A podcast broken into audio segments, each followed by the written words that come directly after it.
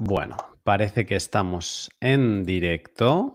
Entonces vamos a esperar, como siempre, que lo confirme YouTube.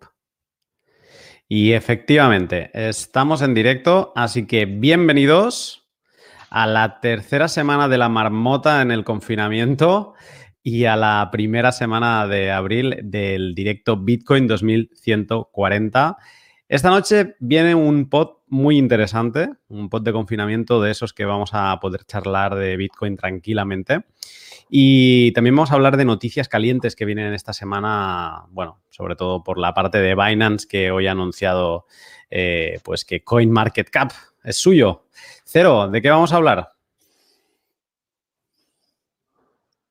Sobre Binance, eh, BitMEX, la caída fuerte de, la, de de bitcoins de BitMEX y algunas teorías futuristas sobre qué pasará con Bitcoin después del coronavirus. Perfecto. Eh, Arcad, también por tu lado, eh, hoy sí que nos vas a explicar algo que podríamos estar haciendo durante estos momentos de confinamiento. ¿Qué nos vas a contar?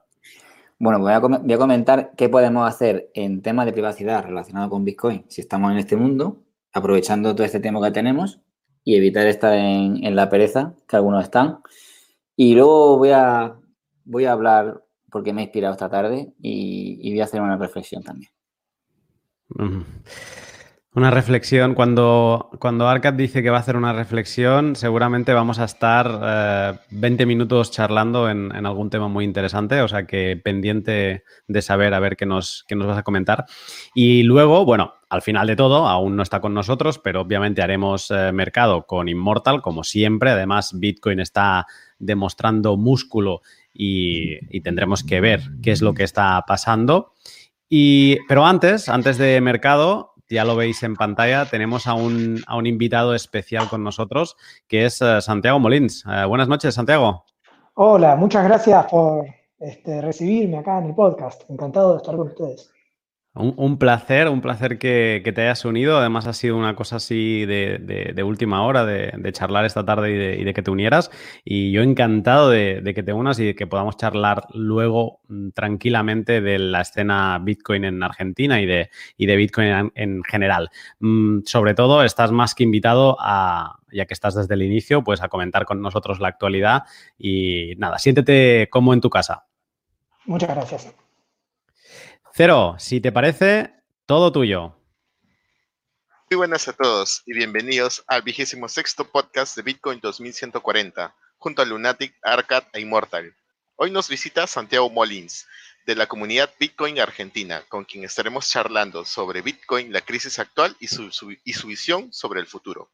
Invitamos a la comunidad a que visiten coinhq.tv, la nueva plataforma de streaming cripto 24/7. Visiten coinhq.tv para enterarse de las novedades, nuevos programas, próximos lanzamientos y más contenido. Sin más que agregar, comenzamos. Noticias. ¿Binance es el nuevo Disney de las criptomonedas? Esta semana la casa de cambio Binance ha hecho tres jugadas estratégicas. La primera, ha colocado una tarjeta de compras que permite usar criptomonedas en establecimientos que aceptan solo fiat. La segunda, ha comprado la página de indicadores de precios CoinMarketCap. Y la tercera, lanzarán una pool de minería de Bitcoin. La empresa ha expandido, se ha expandido adheriendo servicios a su marca e intenta tener una mayor presencia en la industria, buscando expandir su participación de mercado. Todo indica que Binance busca ser el nuevo Disney de las criptomonedas y planea hacerse con la mayor parte de la industria, haciendo que se ligue su nombre, el nombre de su marca, cada vez que se hable sobre criptomonedas. BitMEX sufre un fuerte revés. Luego del jueves negro del 12 de marzo, en el que BitMEX liquidó masivamente posiciones tras la caída de Bitcoin, la plataforma de trading ha visto mermado su posición ya que ahora cuenta con 25% menos de lo que tradeaba anteriormente. Al parecer, muchos traders se han visto perjudicados y acusan a BitMEX de engaño, fallo doloso de su plataforma durante la caída y no pretenden retornar puesto que no confían en que estén trabajando transparentemente. Finalmente, Bitcoin después del coronavirus. Se han comenzado a hilvanar teorías o posibles escenarios de un mundo post-coronavirus Daniel Jeffries, futurista y escritor, habló sobre los gobiernos combatiendo a Bitcoin y atacando a las exchanges, es decir, un escenario Estado versus Bitcoin, y la idea de que se podría construir un sistema de consenso descentralizado sin un poder centralizado detrás de él y que se, y que se podría hacer que ese sistema funcione durante un periodo de tiempo significativo. ¿Acaso estamos llegando a los últimos días del Estado-Nación? ¿Qué opiniones, chicos? Pues muy interesante esto, me, lanzo yo eh, porque me ha, sorprendido, bueno, es que con tantas novedades de Binance eh, he perdido la pista sobre una que desconocía, la verdad, que ha sido la, del pool de minería. No sabía que, que Binance se iba, se iba a montar su, propia mining farm. Porque he entendido que, será como una granja, ¿no? ¿no? No, no es que vaya a montar un mining pool. Es el mining pool. Ah, un mining pool donde la gente podrá conectarse, eh, podrá conectar sus, mineros. Ah, bueno. Sí. Eso, eso tiene más, más sentido. Dentro de lo que le gusta a Binance dominar y tener el poder, pues ah, cobra bastante sentido que, un, pool de minería, si acabas sumando potencia y si encima conoces a, un montón de CEOs de shitcoins, pues eh, nada, es, eh, es la fiesta del, del poder. Y por las otras dos noticias, pues yo creo que mm, es un poco dolorosa la, la, de CoinMarketCap, sobre todo por la parte de la fiabilidad. Si ya se hablaba mucho del fake volume que presentaba la plataforma en, en, diversos momentos, e incluso ellos han ido ajustando que ahora cuando miras el volumen de una, de una, de cualquier shitcoin, eh, te pregunta sobre el real o el ajustado, o sea que incluso han ido tomando medidas sobre el asunto ahora cualquiera se va a fiar, ¿no? Va, seguramente algún eh, medidor de stats de, del criptomercado que estaba en segunda posición y que no acababa de tener todo el tráfico que, que debería, pues yo creo que próximamente va a ganar tracción porque vamos a necesitar algo con que comparar a CoinMarketCap. No nos vamos a poder fiar al 100% por un tema de conflicto de, de intereses dentro de la, de la propia plataforma.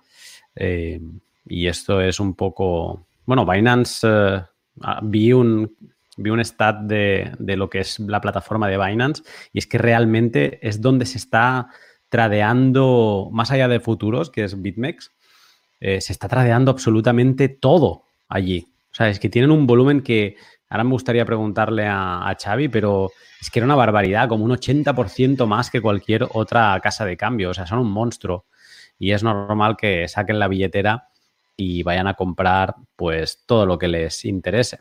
Y que luego pues pasen cosas como, con tanto poder, ¿no? Que pasen cosas como las de Steam, que ya comentamos en el directo, donde se le acuse de, de, exceso de, de, dominio, ¿no? Pero bueno, somos culpables un poco entre todos. No sé, Santiago, ¿a ti qué te sugiere esta, esta eh, noticia de Binance? Yo, más que lo de Binance, quería opinar de la otra noticia, que, del otro comentario que hicieron, de lo de los Estado-Nación. No sé si es el momento. Sí, sí, eh, eh, pues adelante. Perfecto. Bueno, normalmente cuando hay un cambio, digamos, de paradigma es porque el anterior ha quedado obsoleto o de alguna manera no cumple con ciertas condiciones que son muy importantes. Y lo que yo he notado es que los países que, cumplen esas condiciones, este cambio de paradigma, eh, precisamente lo que tienen es una falta de infraestructura muy grande. Así que si bien creo que en algún momento puede suceder algo así, no creo que vaya a ser algo en el corto plazo, porque un país como por ejemplo puede ser Venezuela o, o en algunos aspectos quizá en menor medida Argentina, no tienen la infraestructura como para que la gente de a pie pueda resolver eh, digamos, la transaccionabilidad eh, por falta de Internet en muchísimos lugares. Amén de que todavía, digamos, Bitcoin no ha escalado de forma masiva, solamente por el hecho de Internet. Así que si bien creo que en algún momento algo así es muy posible que suceda, ni siquiera sé si lo vamos a llegar a ver nosotros, quizás nuestros hijos o nietos. Mm. Arcad, de esta parte yo creo que a ti seguramente te, te habrá despertado más? Es que, no sé, se puede, es que todo va a depender de, de las acciones que hagamos nosotros.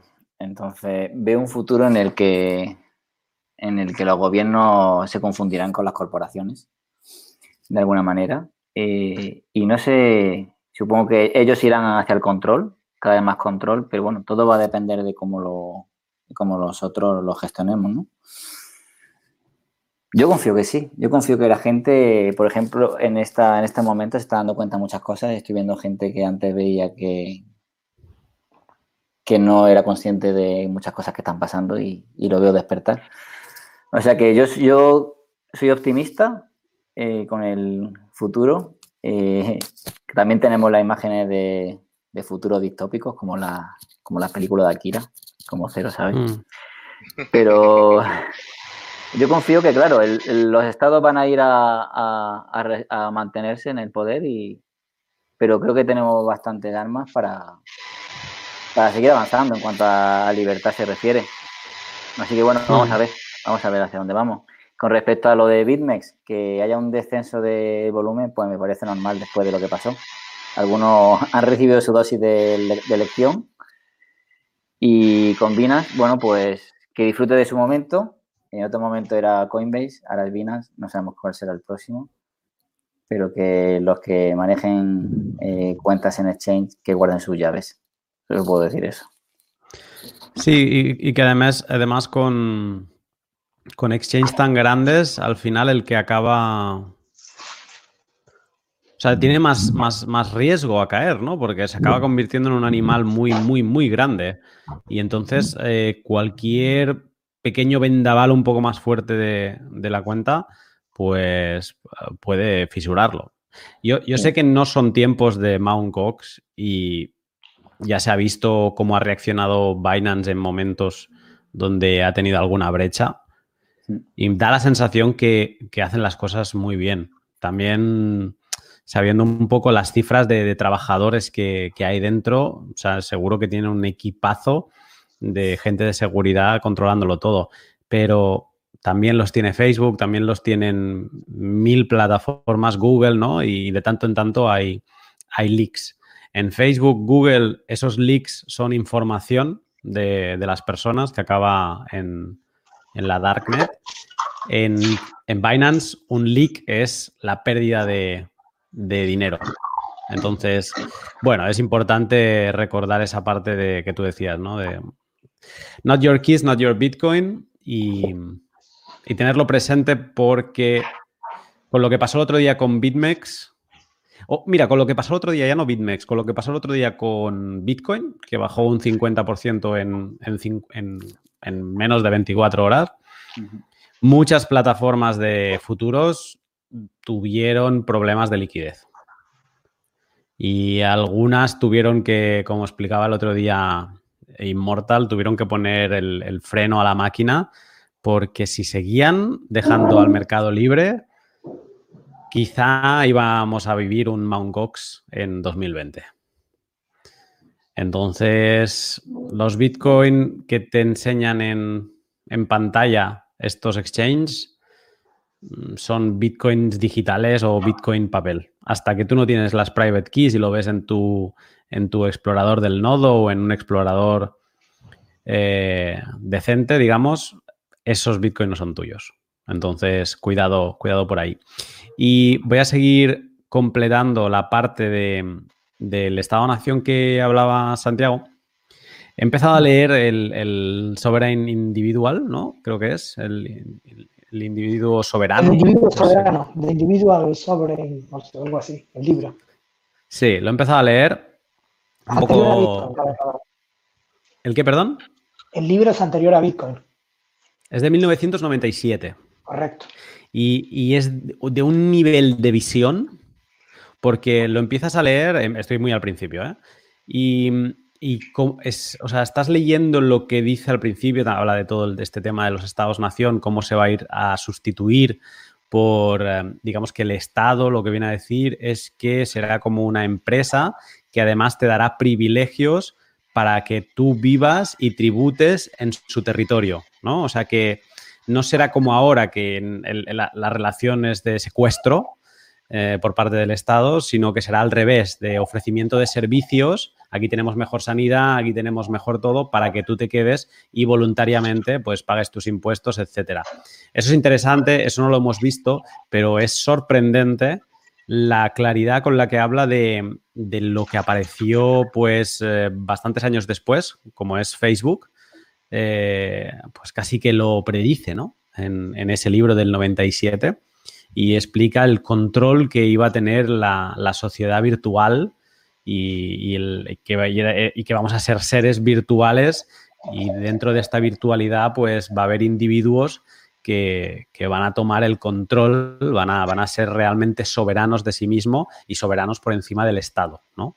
Y que eso va a llevar a que el Estado, pues un poco más o menos, se supedite al individuo y no al revés.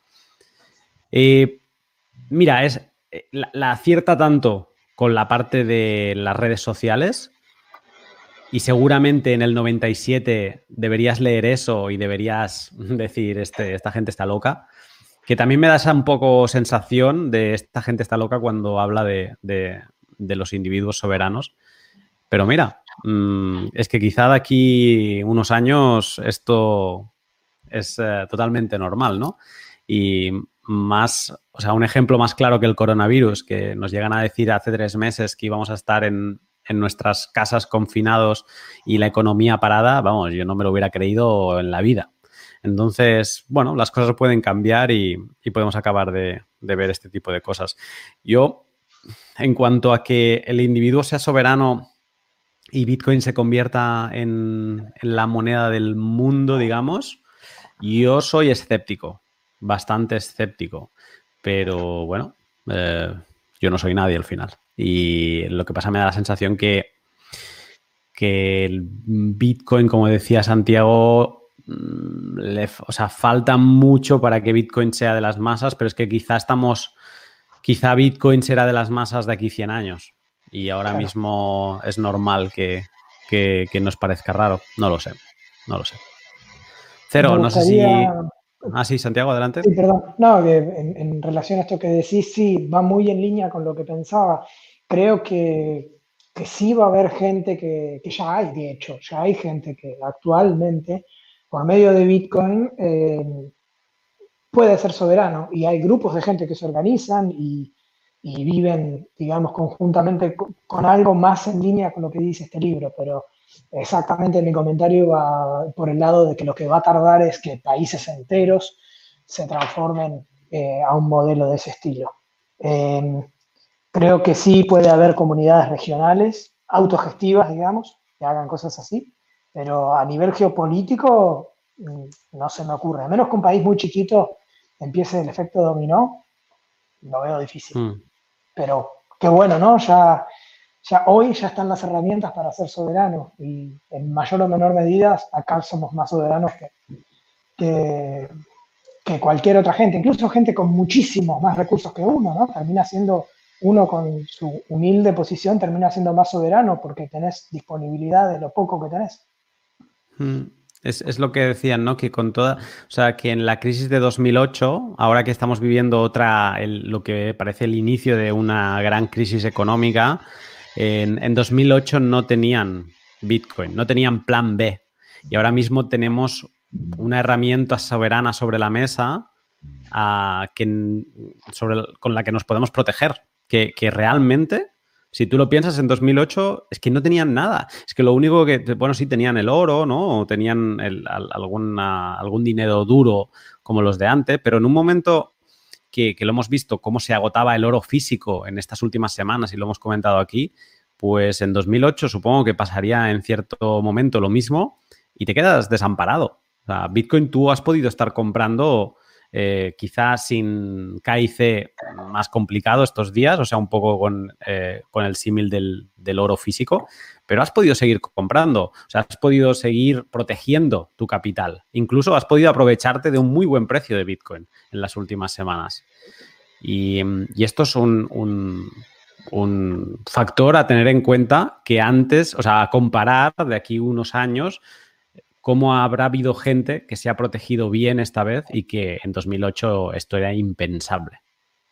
Eh, me gustaría agregar ahí una cosa respecto a Argentina, la realidad argentina, y es, quiero volver a hacer foco en el acceso. ¿Por qué? Porque en Argentina la gente no ahorra en los bancos, porque ya hubo confiscación de depósitos en numerosas ocasiones, y tampoco ahorra en moneda nacional porque ya perdimos 14 ceros en nuestra moneda en los últimos 90 hmm. eh, años. Entonces, la gente lo que hace normalmente es tener sus ahorros en una caja de seguridad en el banco en efectivo, en dólares normalmente, o oro, o u oro, o alguna otra variante. Ahora bien, durante estos días de pandemia, la gente no tiene acceso a esos fondos y si por casualidad está enfermo y necesita pagar una operación o alguna cuestión por el estilo, va a necesitar acceso a esa caja de seguridad y no es algo tan trivial conseguir ese acceso, porque quizás el banco está cerrado, de hecho está cerrado el banco, por más que uno le diera el permiso no tendría forma de acceder a ello. Entonces ahí es donde uno dice, wow, eh, realmente tenés el acceso de forma virtual desde cualquier lugar del mundo, en cualquier momento. Eso es lo que me parece que es tan, tan importante. Es muy buen, muy buen punto este, ¿eh? Porque es cierto, o sea, ahora mismo las cajas fuertes de los bancos eh, son inaccesibles. El banco está cerrado, eh, te multan si intentas ir al banco, al menos en, España. Y, yo cuando he hablado con gente que trabaja en bancos, están trabajando desde su casa. O sea que realmente no, está pasando nada. Y lo que ahora te quería preguntar es, ah, para, los argentinos, no confían en tener sus, eh, sus, pesos en sus cuentas de ahorro, en las cuentas del banco, pero sí que confían en dejarle los depósitos en cajas fuertes en los bancos. ¿En eso todavía se confía? Porque todavía no, los, no, hubo confiscación de cajas de, seguridad. Cuando empiecen a aparecer las primeras algún día, no sé cuándo, eh, las confiscaciones de cajas de seguridad, ahí van a dejar de confiar. Las únicas confiscaciones que pudieran haber habido no me constan. Sí, sí me constan en realidad es cuando de repente se sabe, por ejemplo, que una persona estuvo involucrada en alguna cuestión, tipo, no sé, narcotráfico o algo así, y tiene una caja a su nombre, y se la abren y revisan y eventualmente se incauta todo. Pero sacando esos casos, no ha habido una confiscación masiva de cajas de seguridad porque no se sabe lo que tienen tampoco. Eh, no, es un, no es como en el sistema bancario donde tenés una reserva fraccionaria. O sea, hoy por hoy no ha sucedido, pero eh, sí ha sucedido en otros países cosas similares, así que ¿por qué no va a pasar en Argentina? recordemos con Roosevelt en Estados Unidos, que básicamente se, se prohibió la tenencia de oro, se confiscaron depósitos de oros y se perdió la convertibilidad con el oro para nacionales, digamos. Solamente podía cambiar por oro gente desde afuera, si no me falla la memoria. En el 71 se rompió del todo, pero ya estaba parcialmente quebrada esa esa convertibilidad. Entonces, a lo que voy es, si hubo confiscación, en este caso de oro, en Estados Unidos, y era ilegal la tenencia de oro en Estados Unidos, ¿por qué no van a confiscar las cajas de seguridad en Argentina? Tranquilamente pueden hacer. No sé cuándo, pero en algún momento puede pasar. Y cuando pase eso, la gente va a buscar otra, otra manera. Mm. Hemos visto cómo los estados han, acusado de violación a, a Assange cuando interesaba que lo detuvieran por cualquier motivo. Y, y también esto podemos pensar que a cualquier persona que se ponga en el punto de mira le van a acusar de lo que haga falta y lo van a correr hasta el extremo absoluto para expropiarle todo y para hacerle hablar, para que cometa un error, etcétera, ¿no?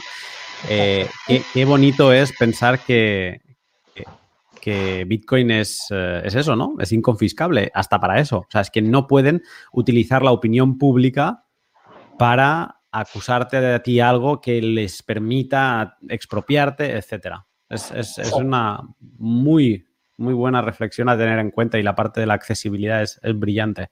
Eh, Cero, no sé si quieres añadir algo a, todo esto.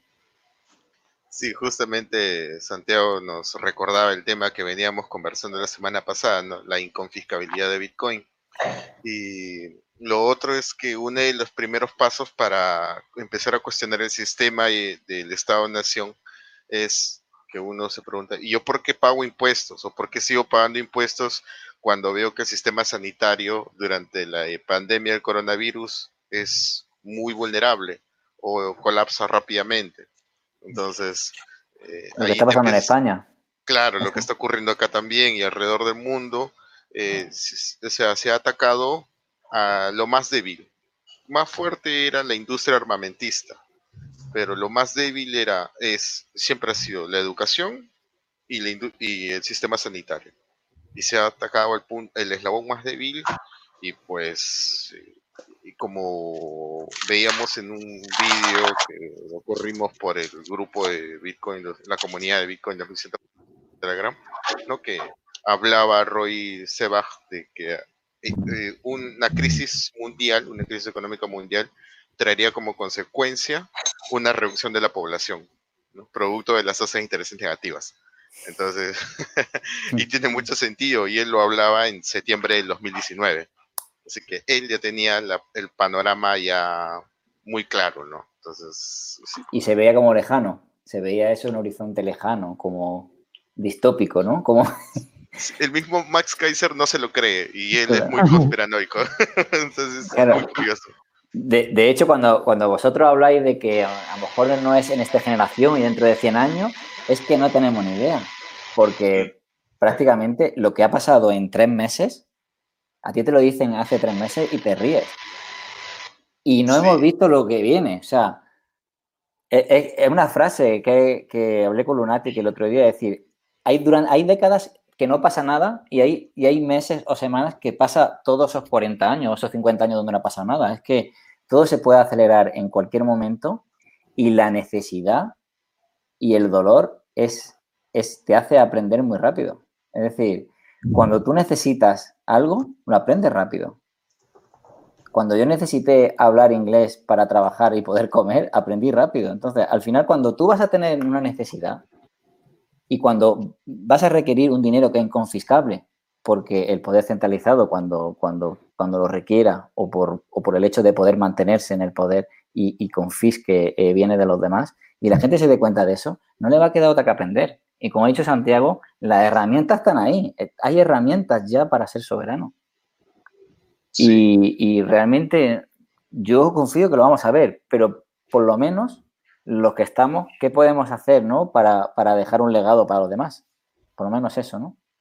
pero realmente es, algo que, puede pasar en un PRIS Plus y, se verá progresivamente. Y aunque no sea una moneda eh, de reserva mundial, es un sistema paralelo.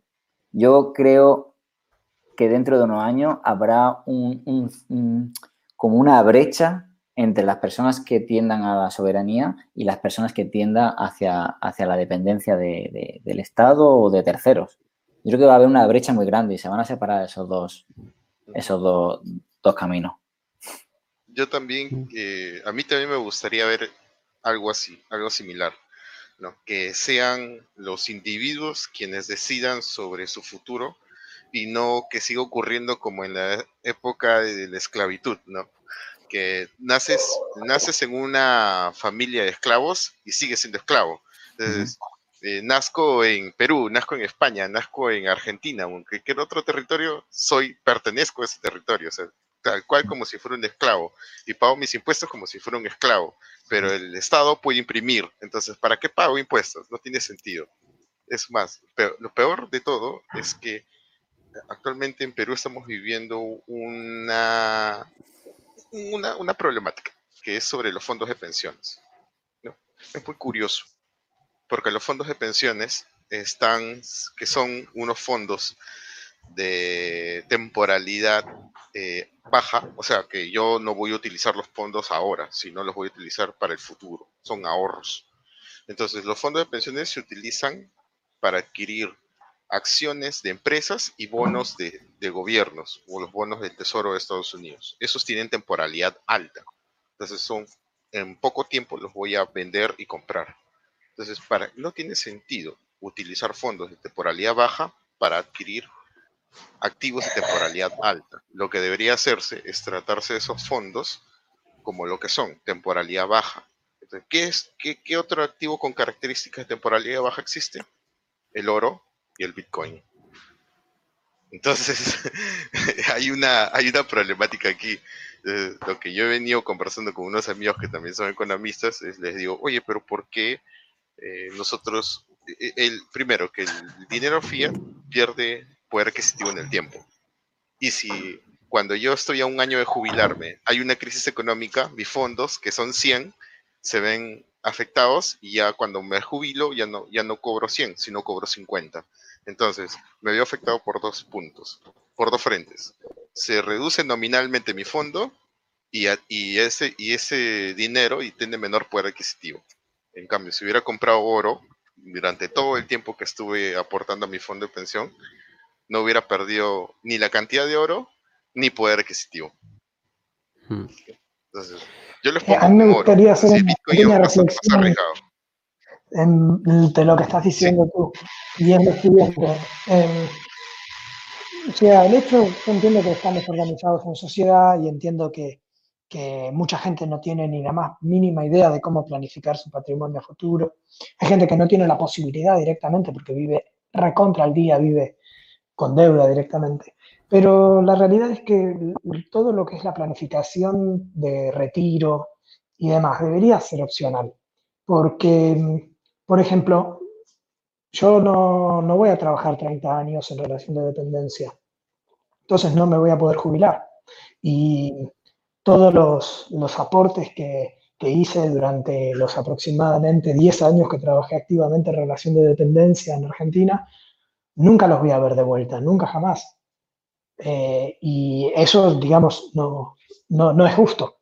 Este, me parece que, que lo, lo, lo, más justo sería que cada uno elija si, si aportar o no y que sí se brinde una solución para quien no sepa cómo administrarlo, pero este, lamentablemente estamos hablando de un porcentaje altísimo, estamos hablando de aproximadamente un 8 o 9% del, del salario que, que, gente que lo necesitaría para hoy no lo está pudiendo usar. Este, mm. Santiago, déjame, sí, dime. Sí, déjame preguntarte, ahora que comentas esto de la, de la pensión y con, con la devaluación que, que, estáis teniendo en Argentina constantemente, eh, claro, o sea, entiendo que a lo mejor lo que una persona estaba acumulando eh, para su jubilación eh, hace 10 años, pues quizá era una jubilación decente, pero ahora, 10 años después, visto en perspectiva, lo que tienen acumulado es, eh, debe ser miseria, ¿no? Con toda la, la, la, inflación que estamos viendo, o cómo se equilibra eso en Argentina. Bueno, es miseria, pero no por eso. En realidad, el modelo argentino, los jubilados, los empleados actuales, los aportantes actuales, le pagan la jubilación a los jubilados actuales. Así que no es que hay un fondo donde hay un ahorro y luego ese ahorro se usa. Mm. En verdad funciona como un tiempo, funciona un poco, digamos, como, como un esquema Ponzi, ¿no? Un poco, porque Totalmente. necesitas siempre llenar el agujero, digamos, buscar a alguien más que aporte. Eh, mm, seguramente hay un montón de gente que, que, que, trabaja en la administración pública que está llena de buenas intenciones, pero no, no es sustentable el sistema. Vale, vale. Bueno, es... Uh es un tema que, bueno, nos hemos ido totalmente de las noticias, pero al final es un tema eh, extremadamente interesante, eh, sobre todo que además despierta, a mí me remueve por dentro, ¿no? El, imaginarme esto, gente, gente trabajadora y, y, que ahora mismo pues le iría muy bien. De hecho, algo he escuchado que en, que en España, bajo ciertas situaciones, vas a poder capitalizar tus planes de jubilación en cierta parte, parte o por valor de no sé cuántos meses eh, de trabajo, de tu salario normal, si estás teniendo problemas ahora mismo de, pues porque tu negocio se ha tenido que cerrar por coronavirus. O sea que eh, algo así como esa capitalización de, de, la jubilación que estabas hablando tú, ah, algo se está planteando. Pero también diré, y, con esto cerramos eh, esta parte de las noticias y pasamos a, la sección de ARCAD, que la gran mayoría de ayudas que, está proponiendo el gobierno, yo me he estado leyendo como mucha gente de la comunidad de, Telegram de, de, Bitcoin 2140, me he estado leyendo partes del BOE y las ayudas no son tales. Además, eh, escandalosamente engañan a la gente eh, con, un, con, un, ejemplo, ¿no? Mucha gente se ha pensado hoy, le han cobrado el alquiler y se ha pensado que, que, realmente tendría algún tipo de ayuda o que podía no pagar ese alquiler. Eh, bueno, realmente no es así, pero es que además hoy se han cargado muchos alquileres y el BOE se ha publicado, hoy, hoy es día 2, perdón, ayer se cargaron muchos alquileres, ayer se publicó el BOE, el Boletín Oficial del Estado, y en el propio Boletín Oficial del Estado se decía que todos, todo lo ahí escrito tenía efecto a partir del día de mañana. Es decir, si te cobraron el alquiler el día 1, no tienes derecho ni al pataleo. ¿Vale? O sea, es, eh, una más de, lo que el gobierno sale por la televisión y dice voy a hacer A, pero en verdad no es, que esté haciendo ni B ni C, está haciendo Y y Z, ¿vale? Y, bueno, es, eh, interesante tener en cuenta. Eh, vamos, genial, porque el tema está muy interesante, pero vamos a dar paso ya a, a Arcad, que, que hoy viene con una sección. La sección en sí yo creo que es muy interesante, pero luego también, como esto que decía, que, había hecho una reflexión, pues bueno. Eh, voy, a ir con el, flow. Venga, perfecto, muy bien. pues eh, cuéntanos, Arcat, ¿qué, has pensado para hoy? Bueno, primero voy a hacer la reflexión que va acorde con, todo esto. Eh, esta tarde he visto un, he visto un vídeo del chico este médico, se llama Spiriman, algo así, que ha hecho una reflexión que nunca lo había oído. Y luego he leído un chico, un, un blog, he, leído un blog de, un asesor. Y, bueno, mm, siento que la gente realmente, muchos están despertando, muchos están revelándose, y lo cual lo, veo a mi alrededor también. Y bueno, esta semana en el, grupo de, del pod, eh, creo que hemos estado siendo muy llorones, creo que hemos estado protestando mucho por el gobierno, poniendo noticias y que si este político. Y ya lo sabemos. O sea, ya sabemos lo que van a hacer, ya sabemos lo que hacen, ya sabemos lo que harán. Entonces la cuestión es, ¿nos vamos a quedar ahí llorando, siendo víctimas, cómo nos cae el mundo encima y quedándonos ahí quietos, protestando? ¿O, vamos a hacer, o vamos a juntarnos todos a hacer algo que realmente repercuta positivamente en nosotros? Y más estando Bitcoin como estamos, ¿no? Entonces, creo que es un buen tiempo eh, este confinamiento pues, para, aprender cosas que de Bitcoin o sobre todo hacer cosas eh, con Bitcoin que, que los dejamos a un lado por pereza o porque es muy difícil. Eh, tengo que decir que, que, si todos hacemos un poquito y si todos compartimos un poquito, que vamos a hacer que este, que este mundo de Bitcoin se vaya desarrollando. De hecho, e, ese es mi cometido de que empecé en este pod y de que empecé a tuitear, de que empecé a hacer tutoriales. Eh, lo hago incansablemente. De hecho, me puede caer una bronca por lo que voy a decir, pero bueno, eh, estoy colaborando con alguien, estamos haciendo un proyecto para los demás. No voy a decir qué es, pero mi tiempo está metido en esto. Eh, tengo mi trabajo, que es aparte, pero esta es mi pasión. y bueno, todo lo que voy a hablar ahora es para inspirar a los demás a llevar a cabo eh, acciones, a seguir tutoriales o, o, guías de personas que han invertido su tiempo en ello y que si, se, si tienen ganas, que lo compartan con los demás. Entonces yo creo que es un, buen momento de, por ejemplo, de mirar esos, esos backups, esos, esas copias de seguridad que tenemos, ¿no? Que muchos tenemos en un papel ahí guardado y que le damos la importancia de, bueno, ya, ya lo pasaré, ¿no? Y yo creo que es un buen momento de al menos eh, crear más de un backup y plantearse eh, si pasarlo de papel a metal, en la cual ahora mismo hay un montón de opciones, y intentar también eh, deslocalizar esas semillas, que no tener en tu casa ni, ninguna de las semillas y que, bueno, si has incluido eh, eh, un passphrase en las semillas, que separe semillas de passphrase y haga diferentes copias en diferentes localizaciones. Porque, bueno, siempre que pones en lo peor, que es un paranoico, en el caso de que algún día puedan entrar a casa y te puedan amenazar, pues si tienes la semilla en mano se la vas a dar. Eso es una cosa clara. Entonces, yo creo que es, bueno revisar los backups. Eh, no solamente el, cambiar el medio, por ejemplo, de papel a metal o de deslocalizarlo, eh, sino también eh, verificar, si no has verificado antes, que tu respaldo es real. Porque si no lo has hecho antes, puedes tener un susto. Entonces, recomiendo que, que, lo comprobéis. Recomiendo que cuando creáis una cartera que siempre, ya lo he dicho antes, que la borréis y, con el respaldo de la copia de seguridad que lo recuperéis de nuevo para verificar que es así. Y nada, mm, por otra parte, eh, el tema de los nodos, algo como hace seis meses, siete meses, cinco meses, algo como impensable para cualquier persona tener un nodo, ¿no? Y digamos que en los últimos meses han surgido tutoriales tanto en inglés y sobre todo en español. Ya conocemos a Alberto, ya conocemos eh, también a, a Ho Chi Minh, que está compartiendo información, al Decentralize, que también está compartiendo información acerca de cómo usar los nodos. Y yo creo que está muy a mano, a mano de todos, con un, con un ordenador o con una Raspberry o con algo, eh, ponerse a trabajar con ellos, seguir los tutoriales, montar los nodos, eh, probar diferentes sistemas, eh, Personal Server o Dojo, o al menos en el caso utilizar eh, eh, tu hardware wallet con, al menos con Wasabi, ¿no? Para no, no compartir tus claves públicas con, con servidores de externos.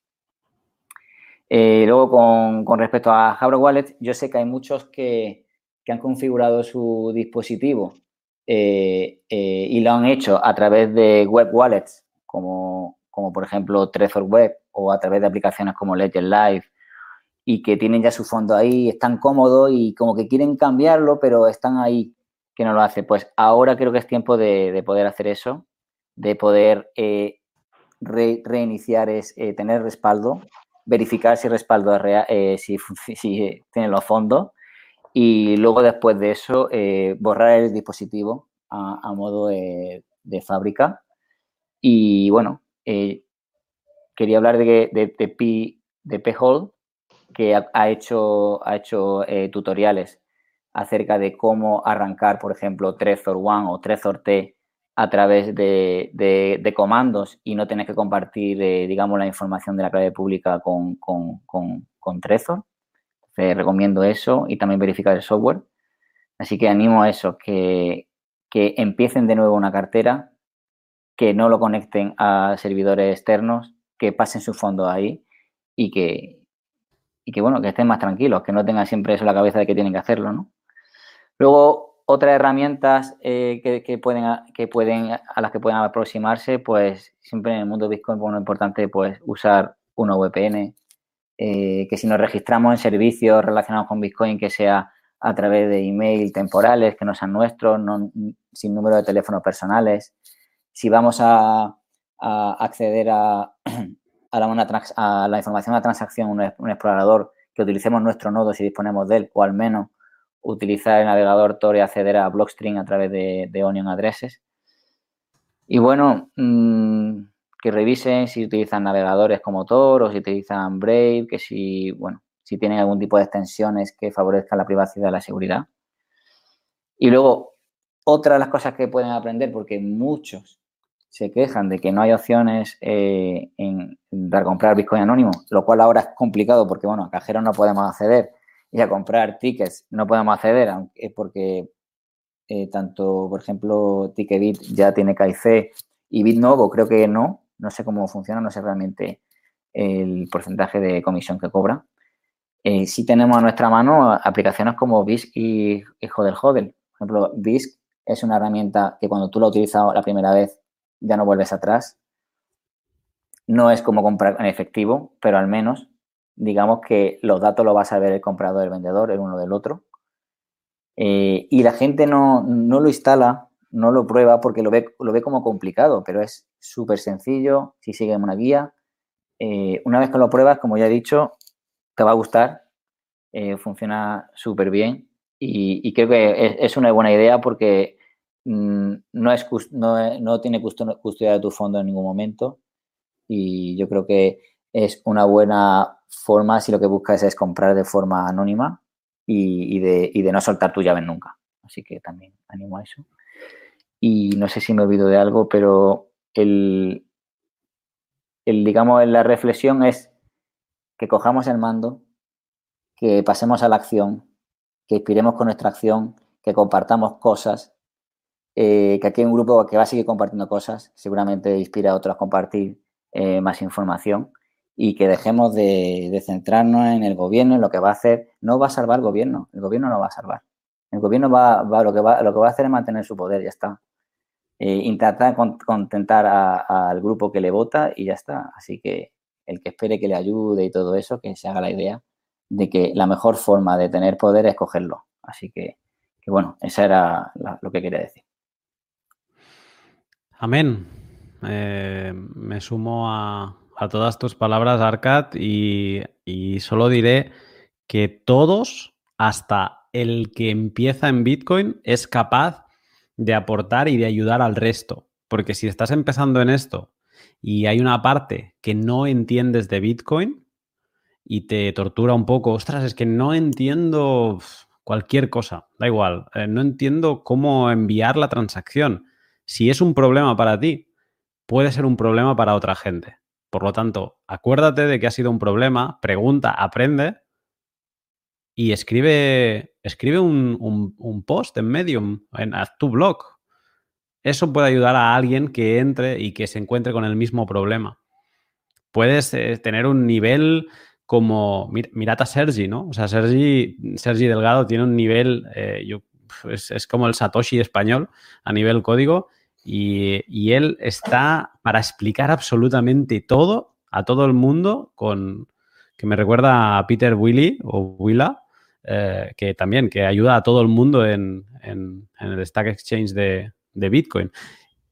En resumidas cuentas, todo el mundo puede aportar. Entonces, no hay excusa.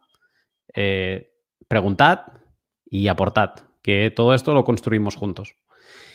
Y, ya está. Eh, yo eso también te felicito. Me has inspirado, me has removido, Arcad. O sea que te agradezco los consejos y, también este, este, pensamiento. No sé si Santiago, ¿quieres añadir alguna cosa más aquí? Eh, añadiría para algunos casos muy particulares, yo creo que el, grueso de la gente no tiene que preocuparse, pero que si uno utiliza wallets que no son un, propio full node, eh, lo que está haciendo es básicamente mandar eh, su master public key, todas sus direcciones y sus balances al servidor ese. Así que si, por ejemplo, utilizan un Trezor, eh, les recomiendo que cambien eh, el servidor al que apuntan, el, nodo al que apuntan, preferentemente un nodo propio, y que también sean cuidadosos con el manejo de los uxos, de modo tal que mantengan su privacidad intacta.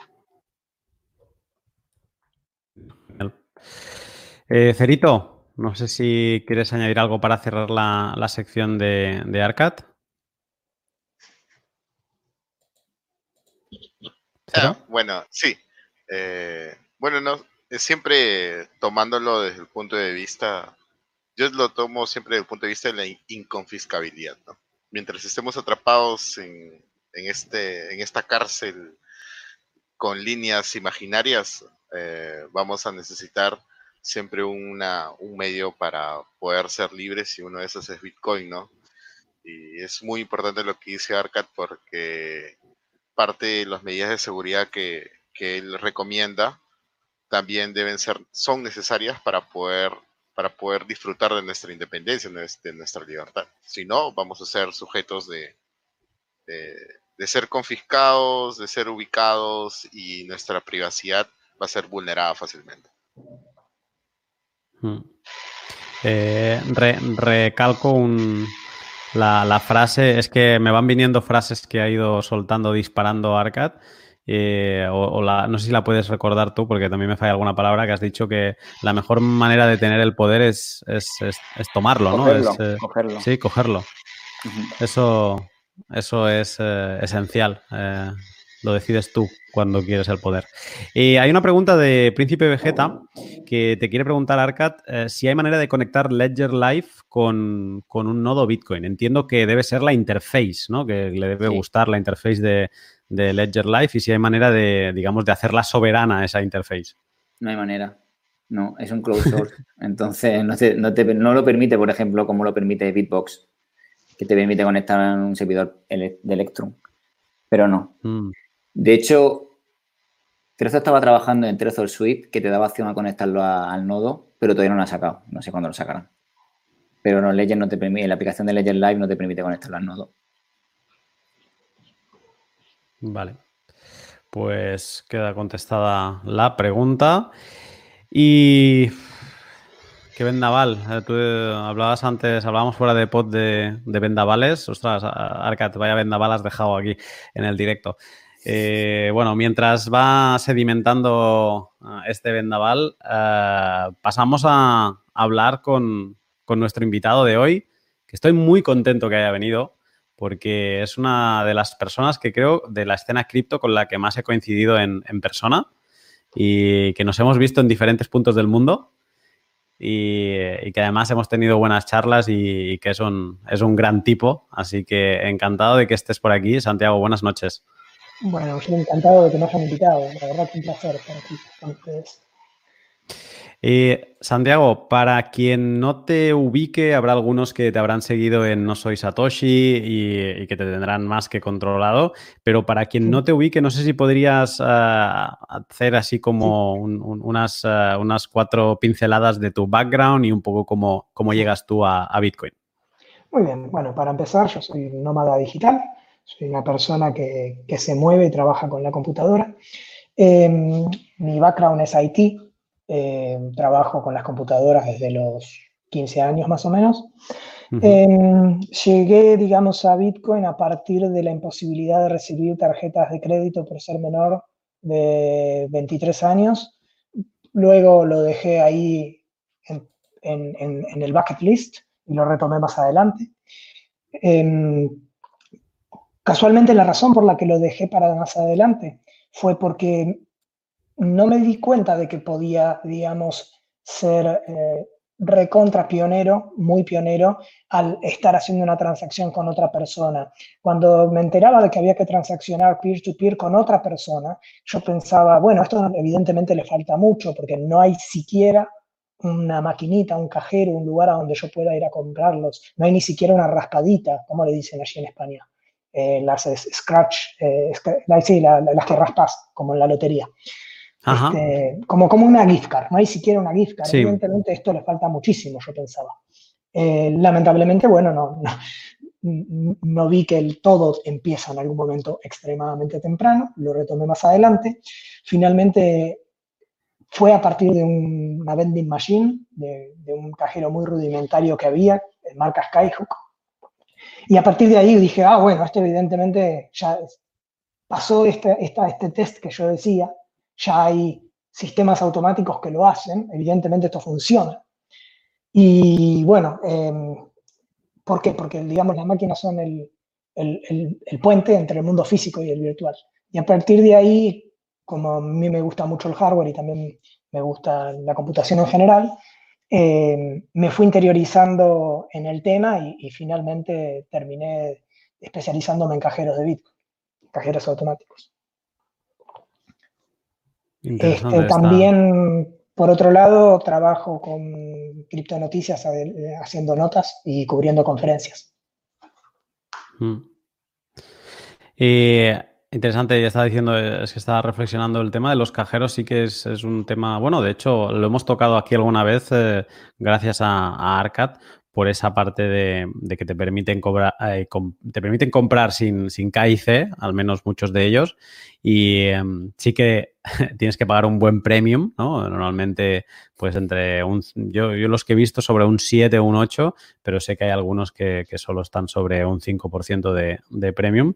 Eh, mira, ya que hablabas de, esto de los cajeros, en, los cajeros que tú has trabajado, ¿se, trabaja sin, sin KIC y digamos que permite... Hay de todo. Les cuento. Básicamente, en el momento que yo me, metí, digamos, de lleno en Bitcoin, yo tenía un trabajo fijo de sistemas, pero después eh, me fui de viaje y terminé consiguiendo un trabajo para una red de cajeros en Escandinavia, una red de cajeros Bitcoin, y allí tuve la oportunidad de ver que, bueno, funcionaban con KYC muy limitado, muy limitado, porque lo que te pedían era tu número de teléfono y a partir del número de teléfono sacaba la metadata y decía, si el teléfono es una línea prepaga, bueno, puedes comprar, suponte, hasta mil euros, no recuerdo el número. Eh, si mm. el teléfono tiene registrado tu nombre también, puedes comprar, no sé, hasta 10.000 euros, suponte. Em, Entonces el KYC se hacía, digamos, simplemente a ese nivel, no era invasivo, pero depende mucho según regiones, porque había un cajero en, Suecia y ese cajero pedía de todo, porque las regulaciones suecas son muy estrictas, sobre todo para empresas extranjeras. Eh, luego de, ese viaje, cuando volví a la Argentina, eh, y ya conociendo el interior de los cajeros y teniendo en cuenta que no había ningún cajero, lo único que había habido en un momento, eh, no sé si ha habido es una palabra, era la vending machine, era one way. Ok.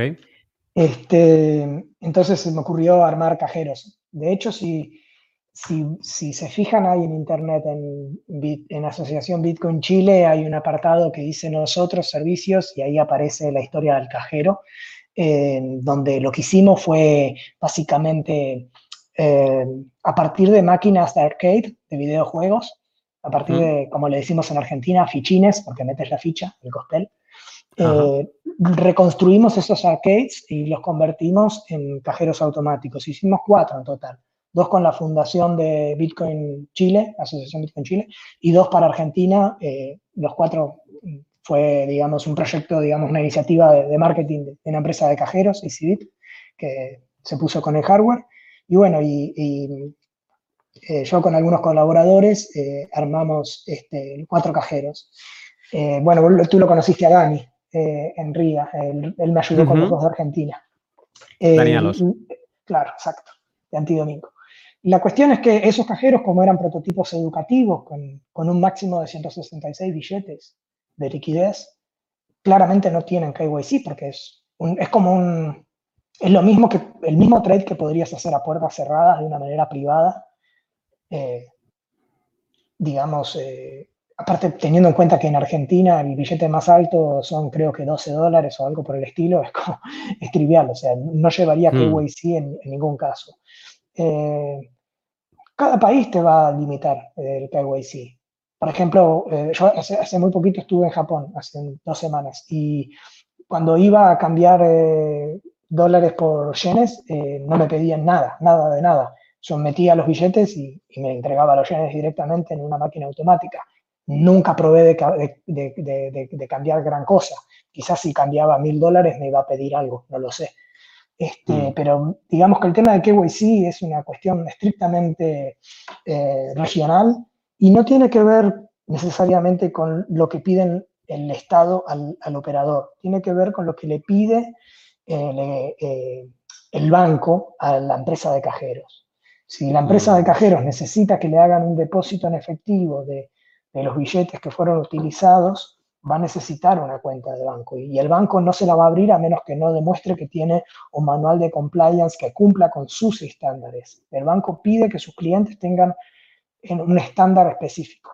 Entonces, a lo mejor el Estado no está interesado en lo que haces, pero tienes que terminar cumpliéndolo para poder mantener abierta una cuenta de banco, eh, que es fundamental para una operatoria no amateur, si uno quiere tener un cajero porque dice, uh, qué divertido, quiero tener uno y ni siquiera sé si me importa ganar dinero, solamente me gusta tenerlo, bueno, obviamente que ahí estamos hablando de otra cosa. Hmm. Es, ah, es, interesante porque tuvimos aquí hace no muchos programas a, Javier de, de, Bit2Me, que no sé si conoces este, este exchange español. Sí, sí, me, gusta mucho. No recuerdo si es para la compra o para la venta, pero sé que está integrado en los cajeros automáticos de banco. Pues ah, de hecho ellos tenían un producto que es Ticketbit, bueno, lo siguen teniendo, pero antes eh, podías eh, adquirirlo sin, sin KIC, lo podías comprar en los estancos de tabaco y, pues, en, otros establecimientos y entonces eh, hasta mil euros te permitía comprar sin, sin KIC, ¿no? Y lo, luego lo cambiabas en, su portal. Eh, ¿Qué pasa? Que de hecho nos, nos, comentaba que se habían visto obligados a, a implementar KIC y un poco por lo que tú decías, por culpa de los bancos, porque al final los bancos le, le, ponían más presión que la regulación. Bueno, al final la regulación presiona a los bancos y los bancos se vuelven más, eh, más estrictos que, la regulación y, se adelantan a las regulaciones para estar adaptados. Y entonces, pues eh, por culpa de eso, mm, por culpa del poder que ejerce el intermediario del fiat, que es el, banco, eh, pues acabas, acabas perdiendo esas, esas posibilidades, ¿no? Y, y siguiendo con, con, la charla inspiracional que nos ha hecho Arcat, eh, ostras, a ver qué maldito día podremos hacer un, un tipo de, de, cajero, bueno, lo que viene a ser BISC, pero, pero en, en, el mundo físico, ¿no? Porque si tienes que acabar pasando por un banco, es que al final el banco es el que, el que te controla. Eh, personalmente, creo que digamos, el, el, el cash es la, la, mayor limitante, el efectivo es la mayor limitante, porque, y también el aparato físico que te lo pueden, digamos, de alguna manera confiscar, ¿cierto? Así como mm. le da una gran ventaja al usuario final que dice, ah, qué bueno, si yo aquí deposito 200 dólares y los 200 dólares no me llegan, me quedo al lado del cajero y de última eh, sé que el cajero en algún momento lo van a venir a buscar, a, recargar, a limpiar o algo, y ahí me quejo. O sea, le da una seguridad más grande al usuario. Pero por otro lado, también le da una exposición más grande al operador, en el sentido de que se lo puede confiscar la autoridad, se lo puede robar a alguien, etc. Pienso que lo, que lo que tú dices es más una solución por el lado virtual que físico, o quizás implementando saldos virtuales, eh, donde, como hace, por ejemplo, Grab.io, que te permite comprar productos en, en, eBay o en Amazon, no me acuerdo. Eh, ¿Cuál, es, eh, ¿Cuál es el servicio que se ha acordado? Eh, Grab.io, que permite Ajá. que el que quiere, suponte, tú tienes una tarjeta de débito o crédito, me compras a mí unos parlantes, unos, unos, unos cascos, y uh -huh. yo te mando los bitcoins a ti. Entonces ahí se arma una especie de peer-to-peer. -peer. Quizás se podría mm. hacer algo parecido, pero no le veo, digamos, una ventaja significativa hacerlo en un formato físico, porque también lo puedes hacer en un formato virtual.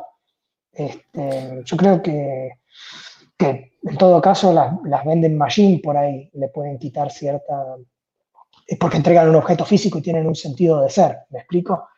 Eh, quizá si yo te vendo a ti eh, una lata de Coca-Cola, al no ser un cambio de divisa de ninguna índole, ahí ya no requieren los mismos niveles de KYC.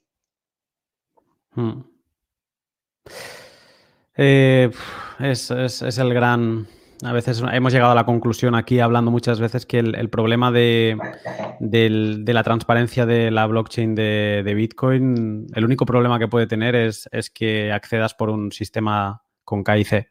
Si realmente todo el mundo tuviera sus Bitcoins sin KIC, Mm, sí, te podría interesar hacer en algún momento algún CoinJoin para romper la trazabilidad hacia atrás y que, y que pudieras hacer compras sin que me dieran las narices en lo que estabas uh, haciendo antes, ¿no?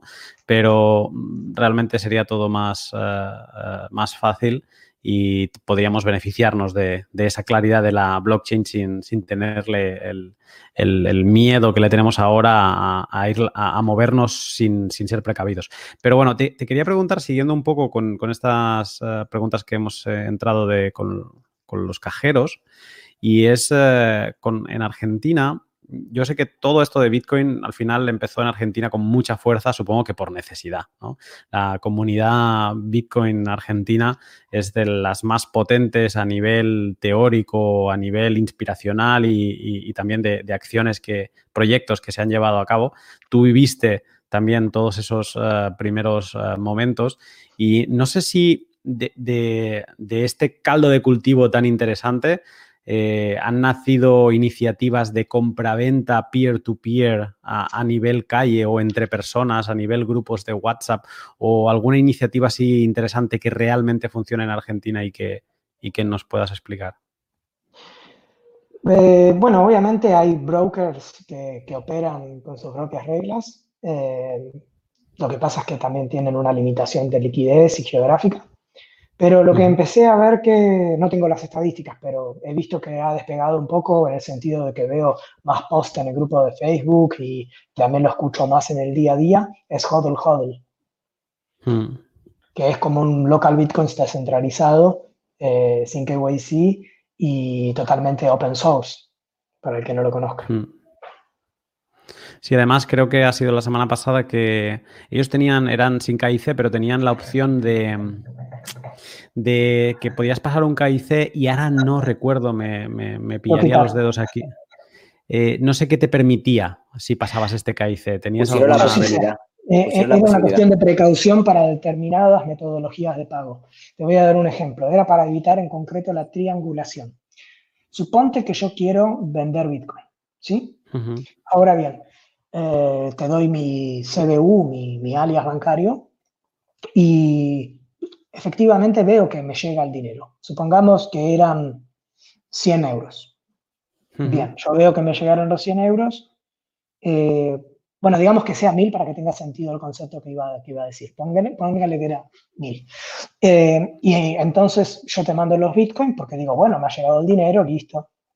Eh, es más, incluso yo puedo retirar el dinero y todo, pero al rato me dicen, del, me llaman del banco y me dicen que me han congelado la cuenta y que están iniciando, que iniciaron un reporte de operación sospechosa y que eh, me cancelaron las tarjetas de crédito, etc. Yo digo, ¿por qué? ¿Qué pasó? ¿Qué sucede? En realidad los mil euros no me los mandaste tú. Tú te quedaste con mis bitcoins y lo que hiciste en lugar de mandarme dinero a mí fue poner en eBay o Mercado Libre o Amazon una publicación donde tú vendías un carro a, 100 a 10 mil dólares y pedías como reserva, como seña, mil dólares. Entonces tú le das los datos bancarios al pobre ingrato que quiere reservar el carro. Eh, la persona va, pone esos mil dólares, luego se queja, con, espera el auto, nunca le llega el auto, nunca le llegan los detalles de cómo proceder para terminar la operación, se queja con el banco, eventualmente el banco revierte la transacción y le devuelve el dinero o no, eh, pero ahora yo tengo un problema muy grande porque tengo mi cuenta bancaria congelada, posible causa penal y, o sea, es un hipotético, ¿no? hablo en primera persona es un hipotético. eh, ¿Nos quieres contar algo más?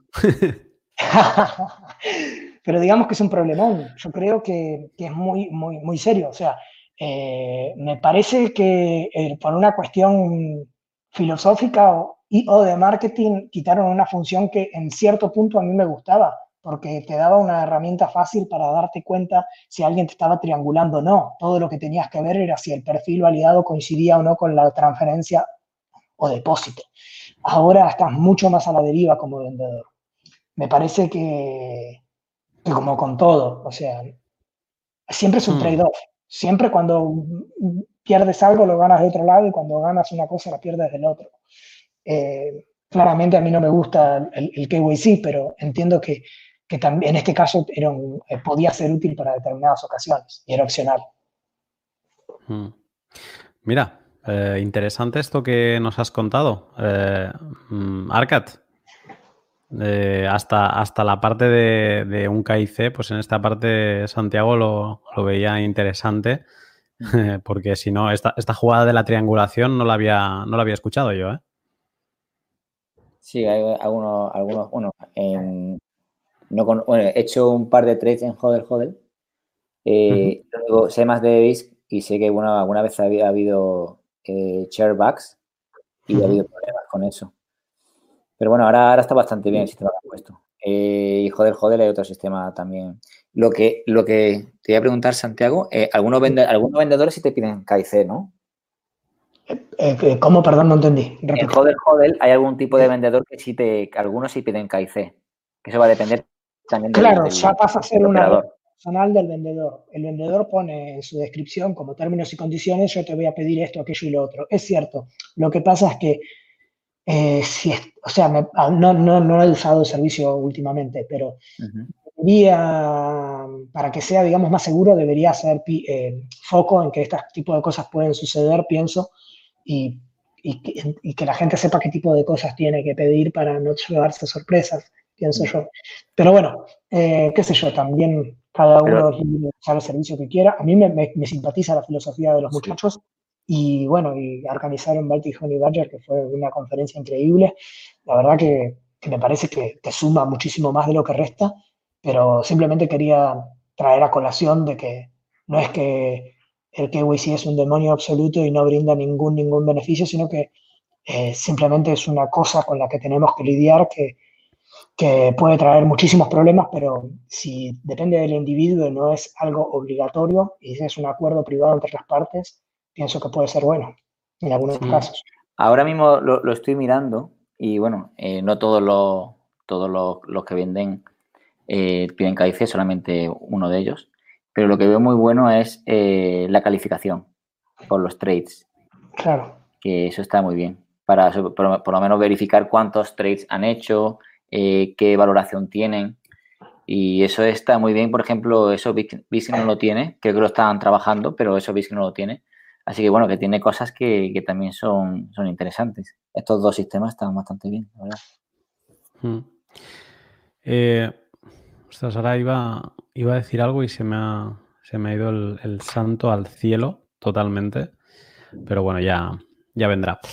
Y te quería preguntar, mm, Santiago, por Bitcoin, por el halving y un poco en el estado en que ves todo? O sea, es una pregunta muy abierta que un poco a ver qué te... O sea, como qué tienes en la cabeza, ¿no? Y aquí también hay parte de, de, desarrollo de Bitcoin, un poco cómo, lo ves todo. O sea, ¿estás contento? ¿Hay algo que te preocupe? Eh, ¿Bien el halving? ¿Qué ves? ¿Qué, tienes en la cabeza? Varias cosas. Por un lado, eh, estoy esperando un halving anterior a Bitcoin con muchas ansias. Estoy esperando con muchas ansias el halving de BCH y de BSD porque es casi, es bastante tiempo, unas cuantas semanas antes del halving de Bitcoin y vamos a tener tres redes compitiendo por el mismo hash rate, pero nominalmente van a tener la mitad de recompensa las dos monedas que valen muchísimo menos que Bitcoin y pienso que van a perder mucho hash rate y va a haber una cantidad de ataques del 51% impresionante o eventualmente alguna solución que implementen, ya sea algún merge mining o ya sea el cambio de eh, algoritmo de minado. Así que primero, eh, antes que cualquier halving de Bitcoin, estoy mirando eso porque con el pochoclo listo. De verdad que... ¿Qué es el pochoclo? Sí, el pochoclo es el popcorn, las palomitas de maíz. Ah, vale. Mororó, no sé cómo le dicen en España. ¿Cómo le dicen? en palomitas. Palomitas de maíz, muy bien. Perfecto. Este, sí, estoy con las palomitas esperando esos dos halving, la verdad que va a estar muy divertido. Eh, y bueno, qué sé yo, quizás lo resuelvan bien. No lo sé, no lo creo. Por otro lado, eh, respecto al, al, halving de, Bitcoin, em, yo creo que em, de precio no, no, me parece muy relevante hablar. Claramente, no sé de dónde lo leí, pero lo leí hoy, me encantó y quiero repetirlo. Es eh, una Em, ¿cómo se le dicen en español al quantitative easing? Expansión cuantitativa. Flexibilización cuantitativa. Oh, sí. Bueno, es lo contrario, es como una eh, restricción cuantitativa, ¿no? Cuando el mundo está flexibilizando la moneda fiat, nosotros la estamos restringiendo, le estamos restringiendo Bitcoin. Es quantitative hardening, creo que había leído en Twitter, me, me encantó ese concepto, es cierto, es cierto, justo eso. Este, creo que eso lo que va a producir es como cuando tú vienes en un tren y vas a una velocidad determinada y viene otro tren y va en la opuesta. Y parece que vas al doble de rápido de la velocidad que realmente vas. Y creo que, no sé cuál es el plazo de tiempo, pero es muy posible que eso suceda. Totalmente. Eh, eh, vamos a ver, eh, sobre lo que decías de BCH y BSV, como le presto prácticamente nula atención, no lo sabía que, iban a tener el halving antes, de hecho pensaba que lo iban a tener después, no sé por qué, y, em, y que algunos mineros se iban a aprovechar pasando a, minar a esas cadenas para sacarle más provecho, pero como tú decías, o sea, que se preparen esas cadenas porque oh. todos los mineros... Eh, claro, hay un problema. Yo en, el pod que publiqué la semana pasada con Alejandro de la Torre, que es el, el VP de, de Pooling, eh, yo le hice esta pregunta, le dije si, que, si creía que no era malo para estas cadenas menores tener el mismo algoritmo de minado de, eh, de Bitcoin, el SHA-256. Y me dijo una cosa muy interesante, que, a lo mejor mm, que estaría bueno con lo que tú decías, ¿no? De que a lo mejor se, se planteen eh, el hecho de cambiar o no. Y él me dijo, hombre, tú piensas que para esta gente, para los fans de BSV y para los fans de BCH, eh, su Bitcoin es Bitcoin. Y entonces ellos siguen las palabras de Satoshi y más Satoshi Vision, ¿no? Que hablan de Satoshi como si fuera mm. una religión. Entonces, Satoshi definió a Bitcoin con SHA-256. Por lo tanto, no lo van a cambiar, porque su Bitcoin es el real. Y... Sí, pero es menos limitado en el sentido de que también Satoshi dijo que la cadena válida es la que la cadena es aquella válida es la que tiene mayor cantidad de hash rate acumulado siempre y cuando no, digamos, no sea declaradamente maliciosa, ¿no? Como por ejemplo, dando transacciones, etcétera. Eh, pero en ese sentido también se están contradiciendo por ahí. Igual entiendo tu punto, sí, es como ya una cuestión más de vanidad que otra cosa. Hmm. Sí, sí, bueno, es eh, al final yo lo, lo veo totalmente fuera de lugar, ¿no? Lo que, lo que ellos proponen y lo que dicen, pero es, eh, puede ser interesante lo que tú decías, ¿no? Que se encuentren en un momento en que se queden sin mineros. Se habla a, día de hoy de que Bitcoin puede tener un problema, de que pierda mucho hash rate y por lo tanto pierda seguridad porque no sea tan rentable, etcétera, etcétera. Pues, ¿qué va a ser de estas cadenas? Que básicamente se le va a ir todo el mundo a minar los últimos días posibles a, BTC y, se van a quedar a dos velas cuando ahora mismo ya son una cadena muchísimo menor. Bueno, aquí tengo el número de bloques de cada de las tres cadenas. En Bitcoin estamos en el bloque 624.122. Vale. Recordemos que el halving es 210.000 por 3, o sea, 630.000. 630.000. Faltan unos 6.000 bloques. Si la dificultad se ajusta cada 2016 y son dos semanas, son más o menos eh, un, mes, un mes más o menos.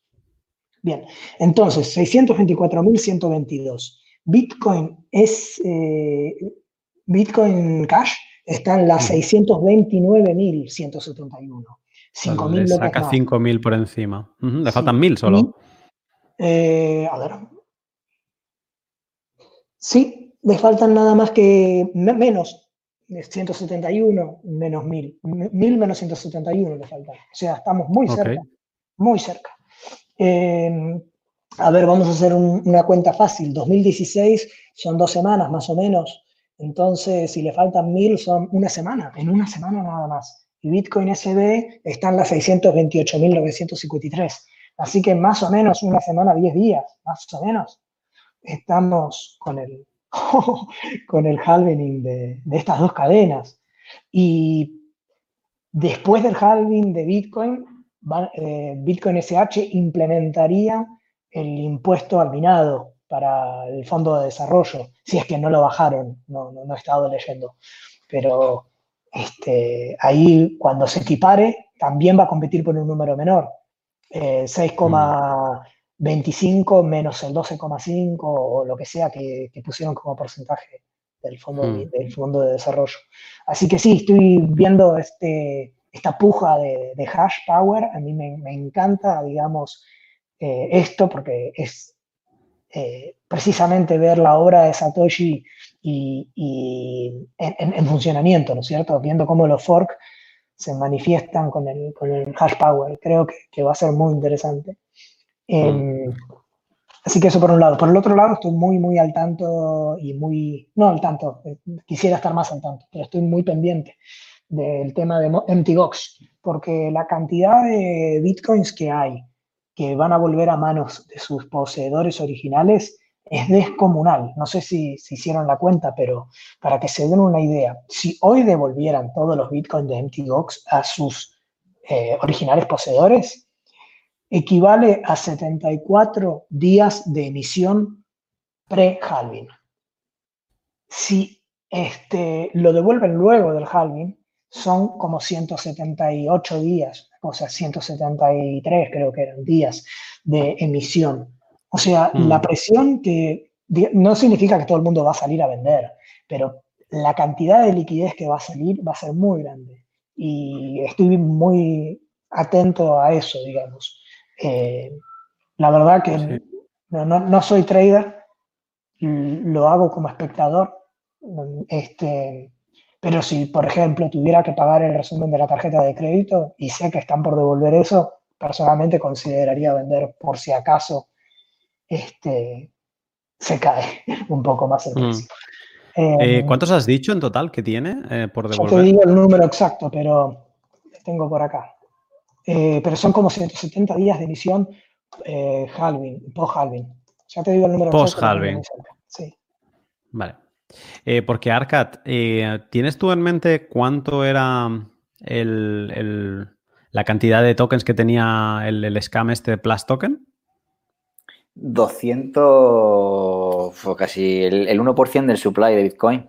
210.000 o 106.000. Aquí tengo el número, lo podemos comparar con el número que dijiste. ¿Dijiste 210.000? ¿Dijiste? Como la cantidad Aproximadamente. De cada halving, qué increíble.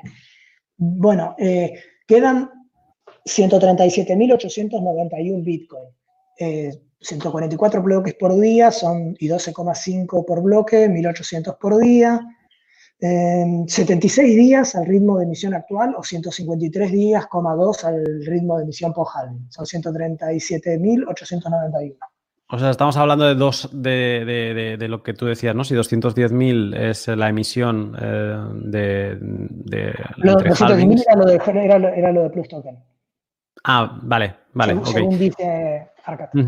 Sí, pues es que, bueno, 136.000 es, es una burrada y que habrá mucha gente eh, que sí, que le llegarán esos Bitcoin y que los pondrá a, su, a, su, a su cold wallet, pero habrá una gran parte que lo daba por perdido eso, que al menos va, a vender unos cuantos para pagarse mm, las vacaciones, si es que aún podemos viajar. Y, em, y eso se va, se va a notar. Exacto, vacaciones en local. Eh, pero va a ser, eh, va a ser un, sí, un factor a tener en cuenta. Esto creo que lo mencionaste en el, pod que, hicimos para darle la bienvenida al 2020, que qué despistados íbamos todos en ese pod porque nadie se esperaba esta arrancada del año que parece hecho por un guionista de, terror. Eh, pero sí que lo comentaste y es verdad, es un factor muy interesante también para estar con las palomitas. ¿Cómo has dicho que se, que se llaman allí en Argentina? Pochoclo. Me recuerda a. a, a, a, mí me recuerda a Chocobo, que era, que era un animal de, Final Fantasy. lo único que estoy esperando más que el Halvin es el Final Fantasy VII Remake. Ah, yo también, yo también. Estoy, estoy también a la espera eh, de, esa parte. Y antes de cerrar, no sé si Cero, eh, que normalmente siempre tienes la última y cortita, no sé si tienes una, alguna pregunta para Santiago. Está muteado, no sé si nos escucha. ¿Cero? Sí, ahora sí te escucho. Sí. Eh, sí, nada, quería preguntarle, siempre tengo esta duda eh, sobre la gente que es, para los invitados que son maximalistas y conocen bastante sobre el tema. Eh, ¿Qué opinión tienes sobre la implementación de, de esto de la del anonimato y de privacidad a la, al protocolo. ¿Crees que es necesaria o prefieres que, o, tienes una opinión de que mejor se quede como está y continuar con la, con esta política que dejó Satoshi de, de, transparencia en la, en la cadena? Eh, mira, eh, como con todo, no hay una única respuesta correcta, sino que, es eh, lo que ganes en un lado lo pierdes en otro. Yo creo que la privacidad es súper importante en el sentido de, cuidar la información privada y tanto por la gente de a pie que, puede querer hacerle daño a determinados individuos, como también de las, eh, las entidades gubernamentales que pueden tratar de perseguir a cualquiera, eh, como también por la privacidad de los bienes o servicios que contrates, en tanto y en cuanto no se, no se digamos, perjudique a un, tercero. Em, ahora bien, por otro lado, también es, o sea, más allá, digamos, de, de que uno no es, no es que esté pidiendo a gritos un control de ningún tipo, la realidad es que yo creo que el estado actual de las cosas también desincentiva a que suceden un montón de cosas que si no sucederían, un montón de usos que se desincentivan y no se usan y se terminan usando con efectivo.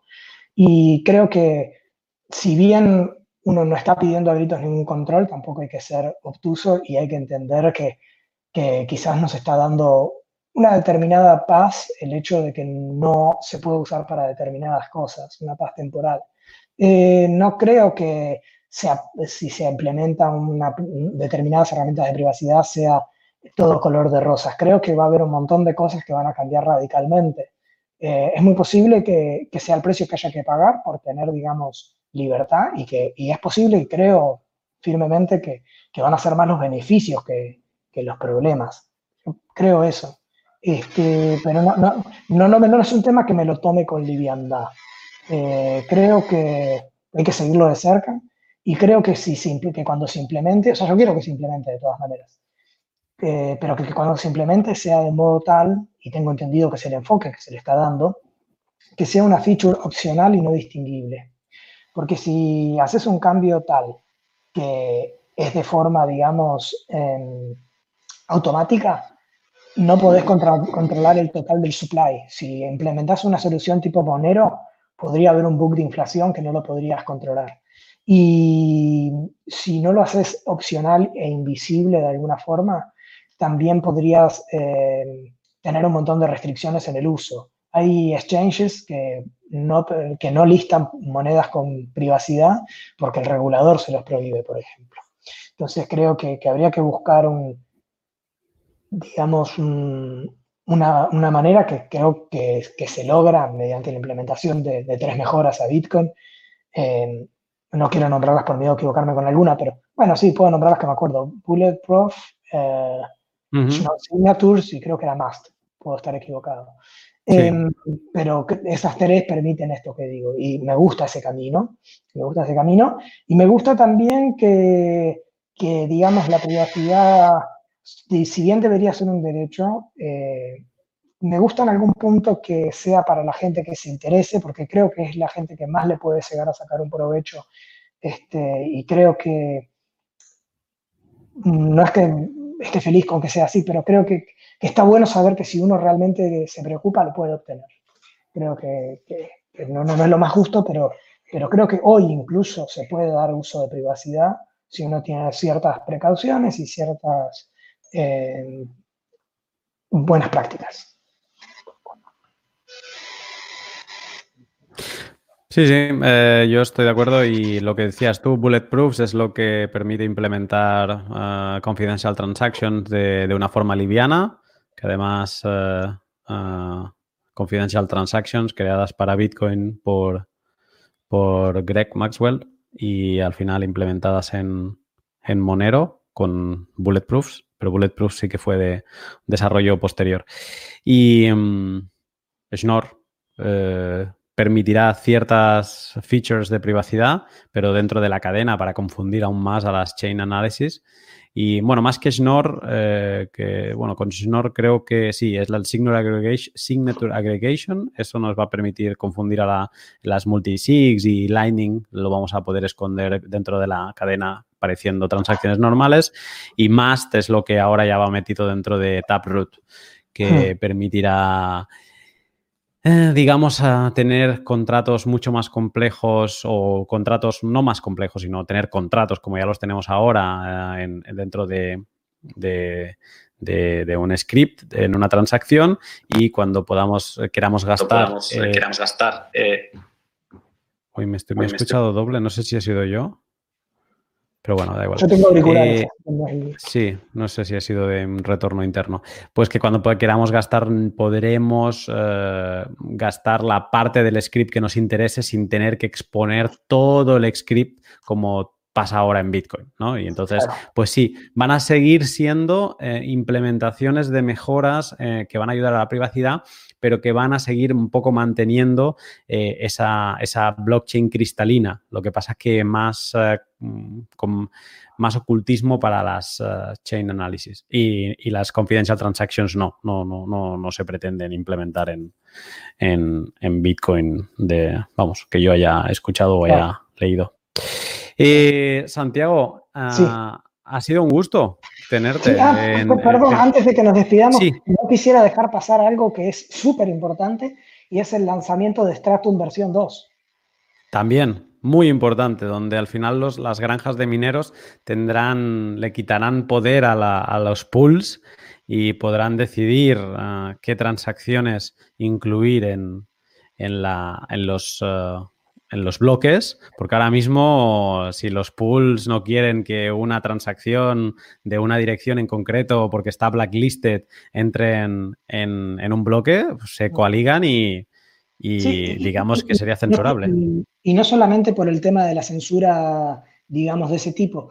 Hoy, por ejemplo, las transacciones de cero satoshis por byte no pasan eh, hay algunos pools enteros que, no las toman directamente, quedan dando vueltas los nodos y los mineros no las toman.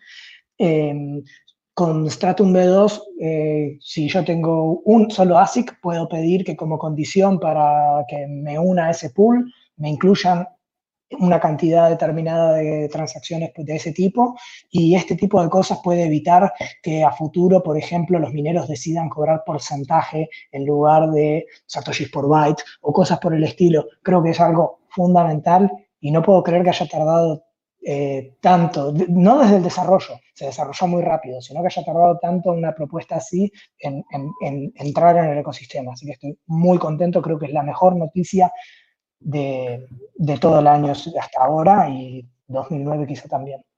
Mm.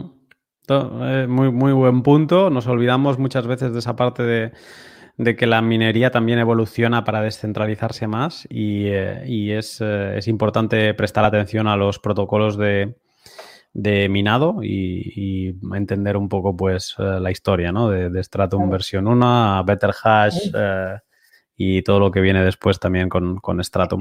En eh, consenso se llegó a hablar de Now You're Miner en un momento. O sea, era una conversación media fumada, yo no estuve, pero digamos una minuta.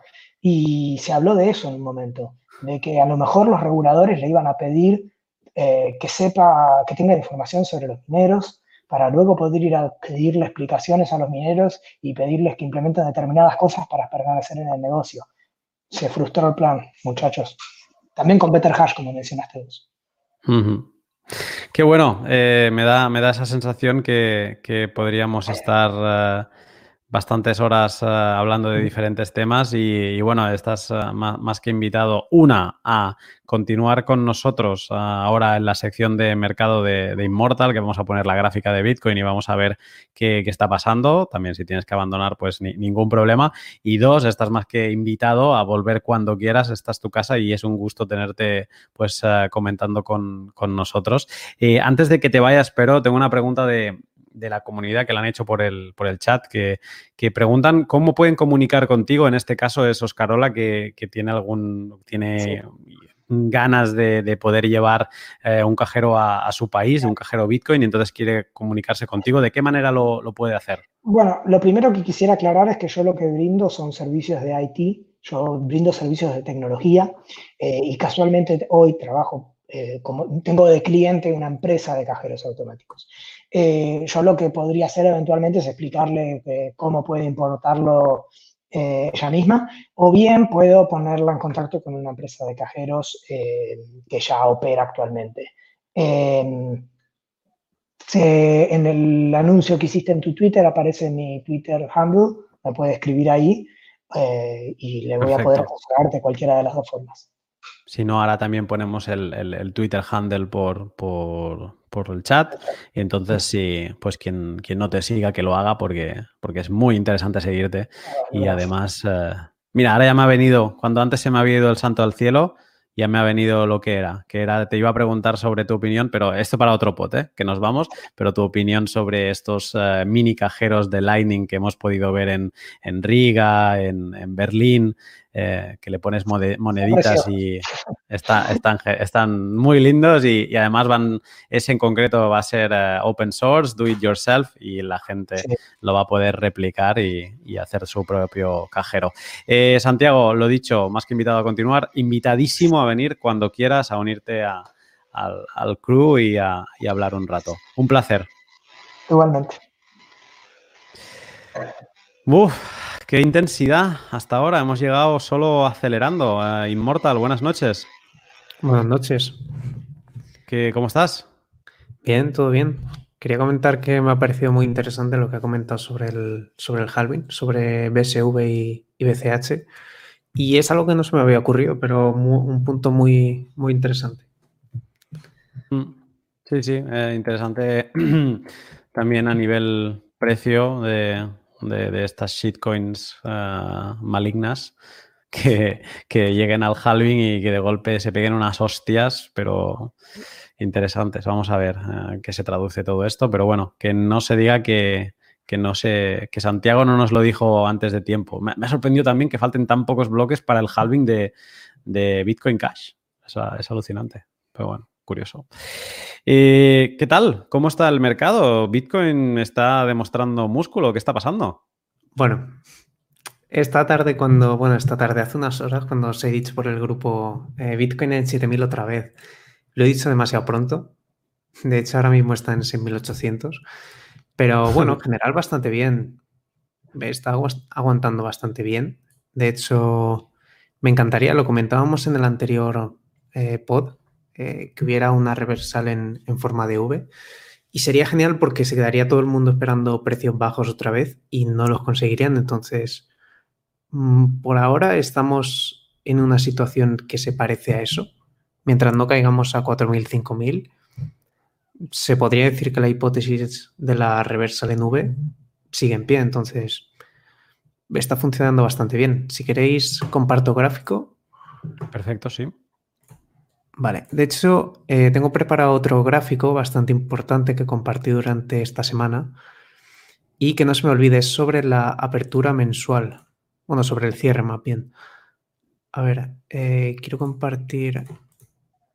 Vale. Eh, ¿Debería verse ya la pantalla? Mm, no, pues no se ve. un momento. Ahora se ve. Ahora sí, ¿no? Vale. Eh, lo que quería comentar eh, de esta parte, vamos a verlo en cuatro horas, vamos a ver gráficos un poco más bajos para explicar eh, qué está pasando justamente ahora y luego uno mensual para hablar un poquito más a largo plazo. Entonces, yo el otro día posté un gráfico que decía que la apertura mensual fue bastante buena y demás, pero que seguramente durante el final de esta semana y la semana que viene podríamos ver alguna caída. Y yo hacía target a la zona de 5500 porque por aquí no dejamos, las X que pongo son zonas eh, de liquidez, es decir, eh, cuando el precio se deja mínimos así sin, sin tomar, ¿vale? Eh, es bastante frecuente que el precio baje simplemente a limpiarlo por los stops que hay debajo y luego siga su subida. Entonces, yo en, estos días atrás, bueno, de hecho, hace dos días, hablaba de la posibilidad de caer a los 5,6 para limpiar estos, estos stops y seguir subiendo. Y se ve que no lo estamos haciendo, aunque la parte que no me gusta mucho es esta sombra que se ha creado hoy, en cuatro horas, que ha cerrado por debajo de este nivel, de los, de los 7000. Es resistencia importante. Entonces, es básicamente lo que acabas de explicar de las X de abajo, de ir a buscar la liquidez, que acaba haciendo como, ¿no? Eh, recoger la liquidez, pues es básicamente lo mismo, pero por la parte de arriba, es la inversa. Ha ido a buscar la, liquidez de los longs. Exactamente. Bueno, en realidad de los shorts, quiero decir, porque ah, toda la gente que entró, por poner un ejemplo rápido, la gente que entró por aquí, por esta zona, seguramente tenía los stops eh, por encima de este último mínimo o por encima de este, ¿vale? Entonces, en este movimiento los han sacado todos y eh, suelen ser bastante típicos estos movimientos para sacar a la gente que ha entrado tarde en, cortos o en largos. Esto suele pasar mucho. Entonces, ahora veremos eh, qué reacción hay después de esta sombra, pero si reclamáramos este nivel poquito a poco y lo aguantáramos como soporte, sí podríamos ver un movimiento más prolongado hasta la zona más importante que son los 7800, que la tengo marcada aquí, que fue el punto de breakdown, ¿vale? Es donde caímos eh, más fuerte, ¿vale? Donde se dio todo el movimiento eh, que temimos. Entonces, yo espero la máxima resistencia en esta zona de 7800. De hecho, no me parecería nada extraño formar un rango entre 7,8 eh, y 5,6, más o menos.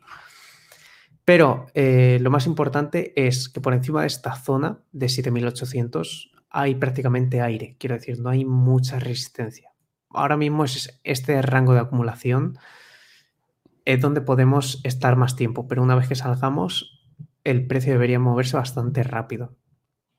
Entonces, por ahora en corto plazo, eh, mientras estemos por debajo de esta zona, de este nivel de resistencia, recordar que la apertura eh, anual de este año está en 7200, ¿vale? Entonces por aquí ha tenido, va a tener mucha resistencia. Por debajo es posible que bajemos un poco a la zona de los 6000, pero por encima de 7000 en general es alcista al menos hasta esta resistencia. Esto es en el corto plazo, de hecho la manera más sencilla de ver esto es dibujar líneas de tendencia para ver las, eh, la tendencia del precio es bastante simple, pero a la vez es bastante efectivo. Entonces, cuando veamos alguna línea de tendencia como esta rota, sí que podremos decir que a lo mejor el momentum alcista sí que se empieza a frenar, pero por ahora eh, las líneas de tendencia se respetan bastante bien. Y al menos por mi parte no hay motivo para hacer short o para estar eh, bajista en el corto plazo. Si hiciéramos algo así y bajar por debajo de esta línea de tendencia, sí podríamos esperar algunos movimientos bajistas en el corto medio plazo, pero como digo, por ahora no hay mucho de lo que preocuparse, entre comillas, ¿vale? Porque tampoco estamos en zona de peligro. Mm. Y ya por descartar escenarios, un movimiento por debajo de 5.500 sí sería malo, ¿vale? Al igual que un movimiento por encima de 7.800 es muy bueno, por debajo de 5.500 sería muy malo, por tener eh, las dos partes de la historia, ¿no?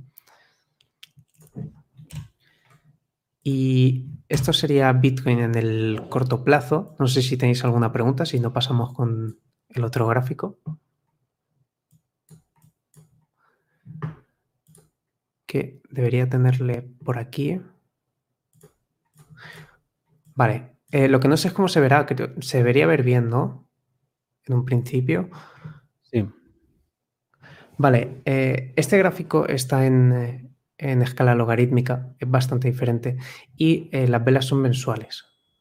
Eh, es un gráfico bastante, bueno, lo hemos revisado ya alguna vez, entonces, la media móvil que tenemos aquí, que está es de puntos, quizá no se vea muy bien, es de 50 periodos y están dibujadas las líneas de soporte resistencia más importantes en el gráfico mensual. Mm al menos eh, en mi análisis, ¿vale? Luego cada uno en el suyo, pues eh, verá otras zonas importantes. En, el mercado de 2014 a 2016, podríamos decir que esta línea era la línea de los 6.000, comparando con la que tenemos ahora. Algo similar en la que hubo eh, caída, estuvimos por debajo de esta, de esta línea, acumulamos un tiempo y en cuanto la utilizamos como soporte, empezó la subida. Entonces, creo que es muy similar a la zona de los 6.000 que estamos viendo ahora, porque tuvimos eh, la bajada, tuvimos una zona de acumulación por debajo y la posterior subida. Lo único diferente es la situación mundial, que se podría resumir en esta vela del mes, que tiene, ya está cerrada, por cierto, y hemos cerrado con un 70% eh, de, sombra, más o menos, un 60%, y es algo que mm, se ve pocas veces en un gráfico mensual y es bastante bueno. Entonces, por esta parte, por el gráfico mensual, eh, Bitcoin se ve bastante bien, aunque bueno, es solo mi perspectiva, quiero decir, por encima de esta zona de, los 6.000 en general, se puede ser eh, alcista, aunque de una manera moderada, porque no me gusta casarme con ningún movimiento, pero en general se ve bastante bien. Si hubiéramos cerrado por debajo de los 6.000 la vela mensual, sí eh, sería mucho menos optimista, pero con este cierre, la verdad es que mm, las cosas se ven bastante alcistas. Aún así, aunque la vela mensual haya cerrado por encima, eso no quiere decir que nos vamos a teletransportar a los 20.000 mañana, ¿vale? Sino que mm, es algo bastante bueno, pero que no tiene por qué mostrarse los gráficos al día siguiente, ¿vale? En este mes que hemos empezado pueden pasar muchas cosas y la vela mensual puede moverse mucho, pero en general es bueno. Y eso sería respecto a Bitcoin. Luego sobre las vale. no, no, pases aún a, nada más. Porque aquí hemos tenido un desafío que además lo, ganó el no trader, que es cero, que nos vino a decir hace mucho tiempo que él compraría 5.000 y a 5.000 compró. Y ahora tenemos otro desafío sobre la mesa. Arcad, no sé si lo, no sé si lo quieres explicar. tú. Bueno, ya sé de qué habláis. Ya estamos. Porque aquí un miembro que normalmente en la sección de mercado lo mira desde la barrera, lleva insistiendo en, en- en, bueno, en conversaciones privadas, en conversaciones abiertas, da igual, no se esconde, que, que el precio de Bitcoin no va a subir, que el precio de Bitcoin va a bajar. Tengo preparado el cash para entre 3.000 y 4.000. De hecho, tienes en, en el grupo que tenemos privado de organización del directo, has colgado que a tres- a 3.500 vas a comprar. A ver, lo voy a leer. Además, lo anclaste en el grupo. O sea, en plan, quieres que lo sepamos todos, quieres coronarte como el siguiente Nostradamus de, de Bitcoin 2140. Dice, pongo orden en los 3.500 USD para BTC. Ahí, Eh, no eh, ¿Y eso? Porque tú normalmente es una persona que, que todo lo, tiene una razón, todo tiene un porqué. Bueno, eh, lo- de, forma lógica, creo que el, el halving puede tener algún tipo de efecto, aunque también podría tener efecto hacia arriba a tope. Y luego también la eh, cómo está ahora mismo la economía, que parece que bajó hace un poco la bolsa y que ya va a subir, y no lo creo así. Entonces, así lo creo. Si sube, yo estaré súper contento. Pero tengo preparado para esos precios. Eso es lo bueno de Bitcoin, ¿no? Que si baja compras y si sube, pues igual, tan contento. En verdad es que Sí, sí, es, es así, pero eh, bueno, bueno, eh, que quede a modo de, de cuestión interesante a írsela preguntando de tanto en tanto. La apuesta not financial advice, no es consejo financiero, nada de lo que decimos. Si eres nuevo en este directo, ten en cuenta que nosotros lo hacemos en demo. Como el pasado martes jugamos a póker, cada uno con 10.000 Bitcoin, pero eran de testnet, o sea, es todo demo. Todo lo hacemos en demo. Entonces, la apuesta demo de, de Arcat es eh, 3.500 dólares. Interesante. Bueno, veremos a ver qué, qué, qué pasa. Y vas a saltar a las, a las alts eh, y solo voy a hacer un comentario que últimamente no hemos hablado casi nada de las alts, no hemos hablado casi ni de Ethereum y ha dado absolutamente igual. Y con esto vengo a decir que realmente en momentos como el que estamos, no como hace dos o tres meses, que sí que es verdad que las alts tuvieron actividad, pero en momentos como los de ahora, cuando hay movimientos muy fuertes, eh, mm, todo el mercado cripto hace lo que Bitcoin hace. Entonces, miras a Bitcoin y tienes más que suficiente. Claro, de hecho, las altcoin, al menos eh, mi mentalidad con ellas es mm, tenerlas solo para tradear. Quiero decir, si voy a arriesgarme en algún activo cripto que sea Bitcoin, no voy a casarme. eh, obviamente no critico a la gente que lo hace, que son totalmente libres de hacerlo, pero en cosas así es mejor simplemente recordarse en Bitcoin y las altcoin obviamente son muy buenas y pueden dar mucha ganancia, pero hay que tener en cuenta que las subidas de altcoin son cada, cada meses y duran semanas, no tienen más, más vida, al menos por ahora. En los ciclos que estamos viviendo, quién sabe si hay un mercado alcista, si las veremos moverse mejor, ¿no? Pero sí, por ahora hacen lo que hace Bitcoin. Pero es bastante obvio, ¿no? Si, eh, cualquier persona que sea inversor o trader, si ve que Bitcoin baja, no vas a comprar una moneda inferior a Bitcoin, ¿no? Sería, eh, solo por razonamiento no es, no es lógico. Entonces, sobre las altcoins realmente no hay, no hay prácticamente nada que ver. La mayoría están a punto de hacer eh, mínimos. De hecho, el otro día puse esta imagen en, en Twitter sobre Cardano y hablaba de que me daba, me daba tics de ver todos estos mínimos que está sin barrer. que es lo que decíamos de aquí se colocarían las típicas X, de que la liquidez está sin tomar en esta zona. Entonces, lo más probable, aunque no es un 100%, ya sabéis, es que todos estos stops, que estos son gráficos, eh, es un gráfico de tres días, o sea que esto es bastante tiempo, son 236 días. Y no me extrañaría que la mayoría de gente que ha entrado aquí tenga stops aquí abajo. Entonces, al igual no me extrañaría que alguien eh, dumpeara ADA, al igual que cualquier otra moneda, a tomar todos los stops del fondo y hacer un movimiento al alza realmente serio. Entonces, viendo ADA, por ejemplo, ves eh, Litecoin y ves, bueno, ves prácticamente todas. Están todas a punto base. ¿Os acordáis la S que dibujamos aquí? no se confirmó. Claro, por eso que eh, solo se entra en eh, cuando el precio retestea, entrar aquí, es entrar en resistencia y puede pasar esto. No digo que siempre pase, pero es mucho más seguro esperar estos, estos retest. Y lo dicho, Litecoin igual a punto de hacer mínimos nuevos.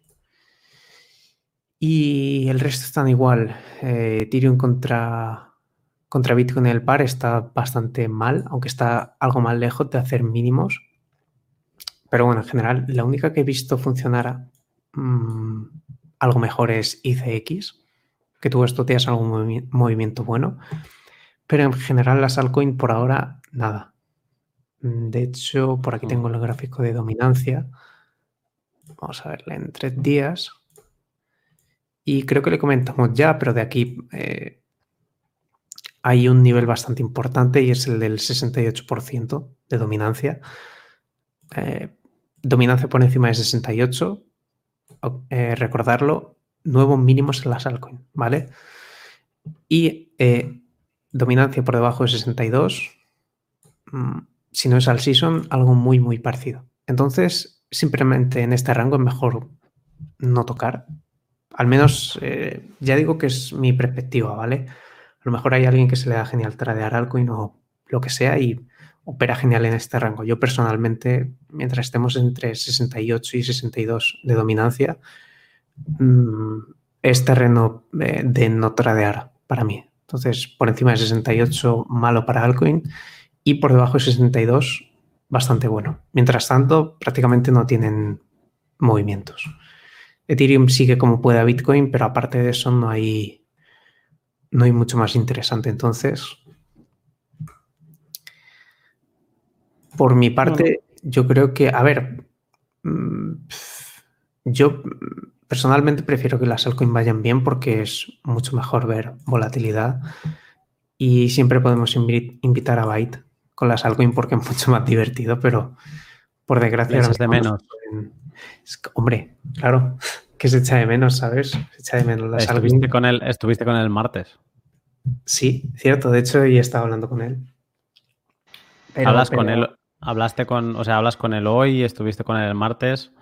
Mm, la historia de amor se va acelerando. claro, pero es que sin, sin altcoin de por medio no funciona. O sea, no es, es... Es el engrasador de la relación. Exactamente, entonces. Sin altcoin no hay... No era lo mismo, me acuerdo esto de cuando funcionaban bien las altcoins que le decía, tío, he comprado XRP. O sea, o compras tú o no voy. O sea, no quiero estar en esto solo. Y me dijo, sí, sí, yo he comprado también. Y le dije, vale, entonces adelante. Pero sin eso no, no hay nada.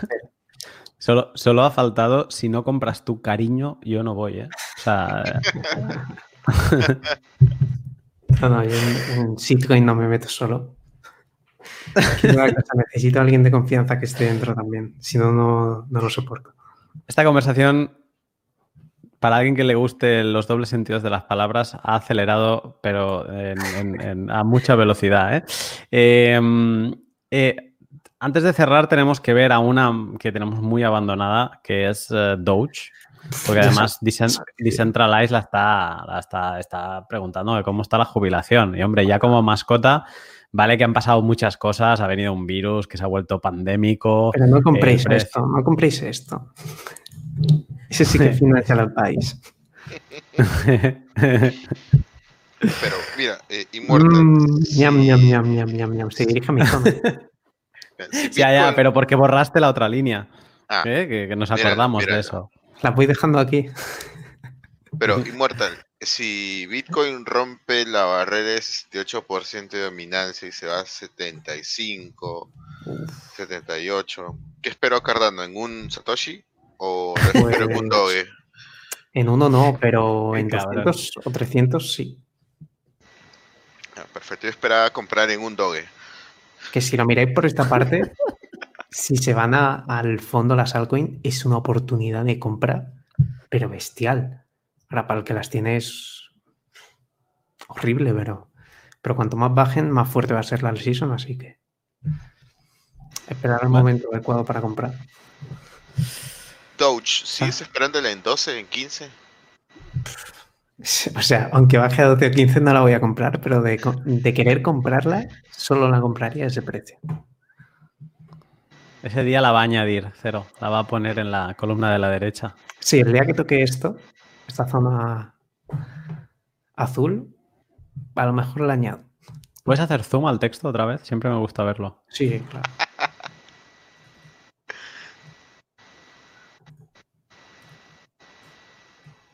Déjala, déjala. Va- va- es un buen final. no, sé si, no sé si Santiago aún está con nosotros o solo nos acompaña. eh, Hola, Sí. en realidad me quedé porque me daba flojera sintonizar el, el podcast aparte, así que dije, lo escucho por aquí. Pero Qué buena. Eh, solo te hago una pregunta. Eh, ¿Tú haces algún tipo de trading o no? no, no, ninguno. Soy el peor trader de la faz de la Tierra. Lo único que tengo pseudo trader es cuando tengo, como les dije hace un rato, si tengo que pagar la tarjeta de, el resumen de la tarjeta de crédito o si tengo que reservar algún pasaje de avión o algún hotel o alguna cosa así que sea un gasto mm, grande, eh, entre comillas, digo, bueno, el precio me acompaña o no me acompaña. Eh, eso es lo único de trader que hago. ¿Es momento de cambiar el teléfono o no es momento? Ese tipo de cosas. No, es- está bien, es interesante eh, pensarlo así. Eh, muy bien, pues eh, no sé si queréis decir algo antes de cerrar. Estamos a tres minutos de las dos horas, un tiempo cómodo para lo que es Eh, nuestro... Simplemente agradecerles muchísimo por, por invitarme, eh, la pasé muy bien. Este, y bueno, vamos a ver qué nos depara este, este 2020, ¿no? Que se viene, este, viene potente, parece, viene, cargadito de emociones. Ya ves. Eh, A- la aquí- última aquí vez en que... Argentina, eh, los comerciales decían, eh, manda horóscopo al 2020, manda amor, al 2020, manda chiste al 2020. Bueno, parece que mandamos muchas cosas porque vino cargado. Sí. No, no, en la última vez que, que hablé contigo fue cerrando el 2019 y desde Correcto. entonces eh, Kobe Bryant se ha estrellado en un helicóptero. eh, ha habido una... Ha venido un virus eh, y se está, se está cepillando la economía de todo el, el planeta. Y, y bueno, eh, no sé, eh, si este 2020 tiene algo que, alguna sorpresa más, pues no sé qué puede ser. Ahora pasa un meteorito cerca de la Tierra, vamos a ver si la rosa o no. A ver si nos peina. Eh, bueno, vamos a ver, vamos a ver. Eh, pues, pues nada, el, el placer ha sido de todos, creo que hablo por voz de todos y de también de, de la comunidad que ha estado en el, en el chat. Eh, los comentarios también creo que les ha gustado mucho tenerte, así mucho pues lo, lo- lo mismo cuando quieras, ya sabes, esta, esta es tu casa. Eh, el resto, Arcad, Immortal, Cero, últimas palabras. Eh, Sí, yo quería comentar una cosa. Eh, perdón, Arca, tío. Dale, dale, dale. Que eh, los comentarios los suelo leer ahora, ahora al final cuando termino. Y he visto que Príncipe Vegeta me comentaba que por qué utilizo el gráfico de BitMEX eh, cuando se Mm. puede utilizar Coinbase o Binance. BitMEX es el que más cantidad de Bitcoin mueve y por esa razón lo uso. De hecho, me gusta más saber cuál es el volumen que se tradea, por ejemplo, en BitMEX que Coinbase, que es, no se utiliza para tradear como tanto, son más compras spot. Entonces, para hacer el gráfico, al menos en corto plazo, siempre utilizo BitMEX, sobre todo porque el volumen es mucho más grande. Pero se puede utilizar cualquier otro, ¿eh? no hay diferencia. Hmm. Eh, Arcad, Nada, que un placer, una semana más. Eh, gracias, Santiago, por tu tiempo y por tu conocimiento. Y semana que viene más. Semana que viene más. Cerito. Bueno, después de haber arreglado el micrófono por un problema técnico que tuve. Esto, nada, espero para este año verlo a Donald Trump diciendo expropiese, que no le falta mucho. Sería ya muy sui generis. ¿Cómo sería eh, expropiese en inglés? Ex- ex- no, porque la parte C de expropiese es ¿cómo lo haríamos esto en inglés? No sé, pero tendrían que inventar una palabra los gringos. Voy a buscar cómo es expropiar en inglés. Si es Size it. expropiate. Size it. Oh, Size it, ¿no? Sí, size it, size it. sí séalo. Imagínate. Porque como hay, hay Oh, no, mucho es- latino. es expropiate it. Expropiate Expropiate. Expropriate it, creo. ¿no? Expropiate it. Yo. Yo. Expropiate it, yo. Tendrían a Drake de banda sonora mientras van caminando por las calles de Washington DC. Yo. Expropiate it. yo, yeah. Con su gorrita, con su boina roja, ¿no? Sí, imagínate, imagínate. Ya, ya empezamos a ver cosas tipo expropiate eh, en, en España. En fin, vamos a ver, cada semana es, es una fiesta. Pero No, yo, para peor, no, cerrar, peor no podemos estar, ¿ah? De aquí nos queda todo para arriba. mm, yo creo que podemos estar bastante peor, de hecho. Quizás es, es un pensamiento más de, de un, de un español que, que ve que la gente se queja mucho y que y me comparo con otros países y digo, buf, no, aún, aún podemos bajar mucho más. Eh, pero voy a decir una cosa, que recupero una cosa de las que ha dicho Arcat y si no tenéis nada más que añadir, cerramos con esto. No os quejéis. Mm, no escuchéis el ruido.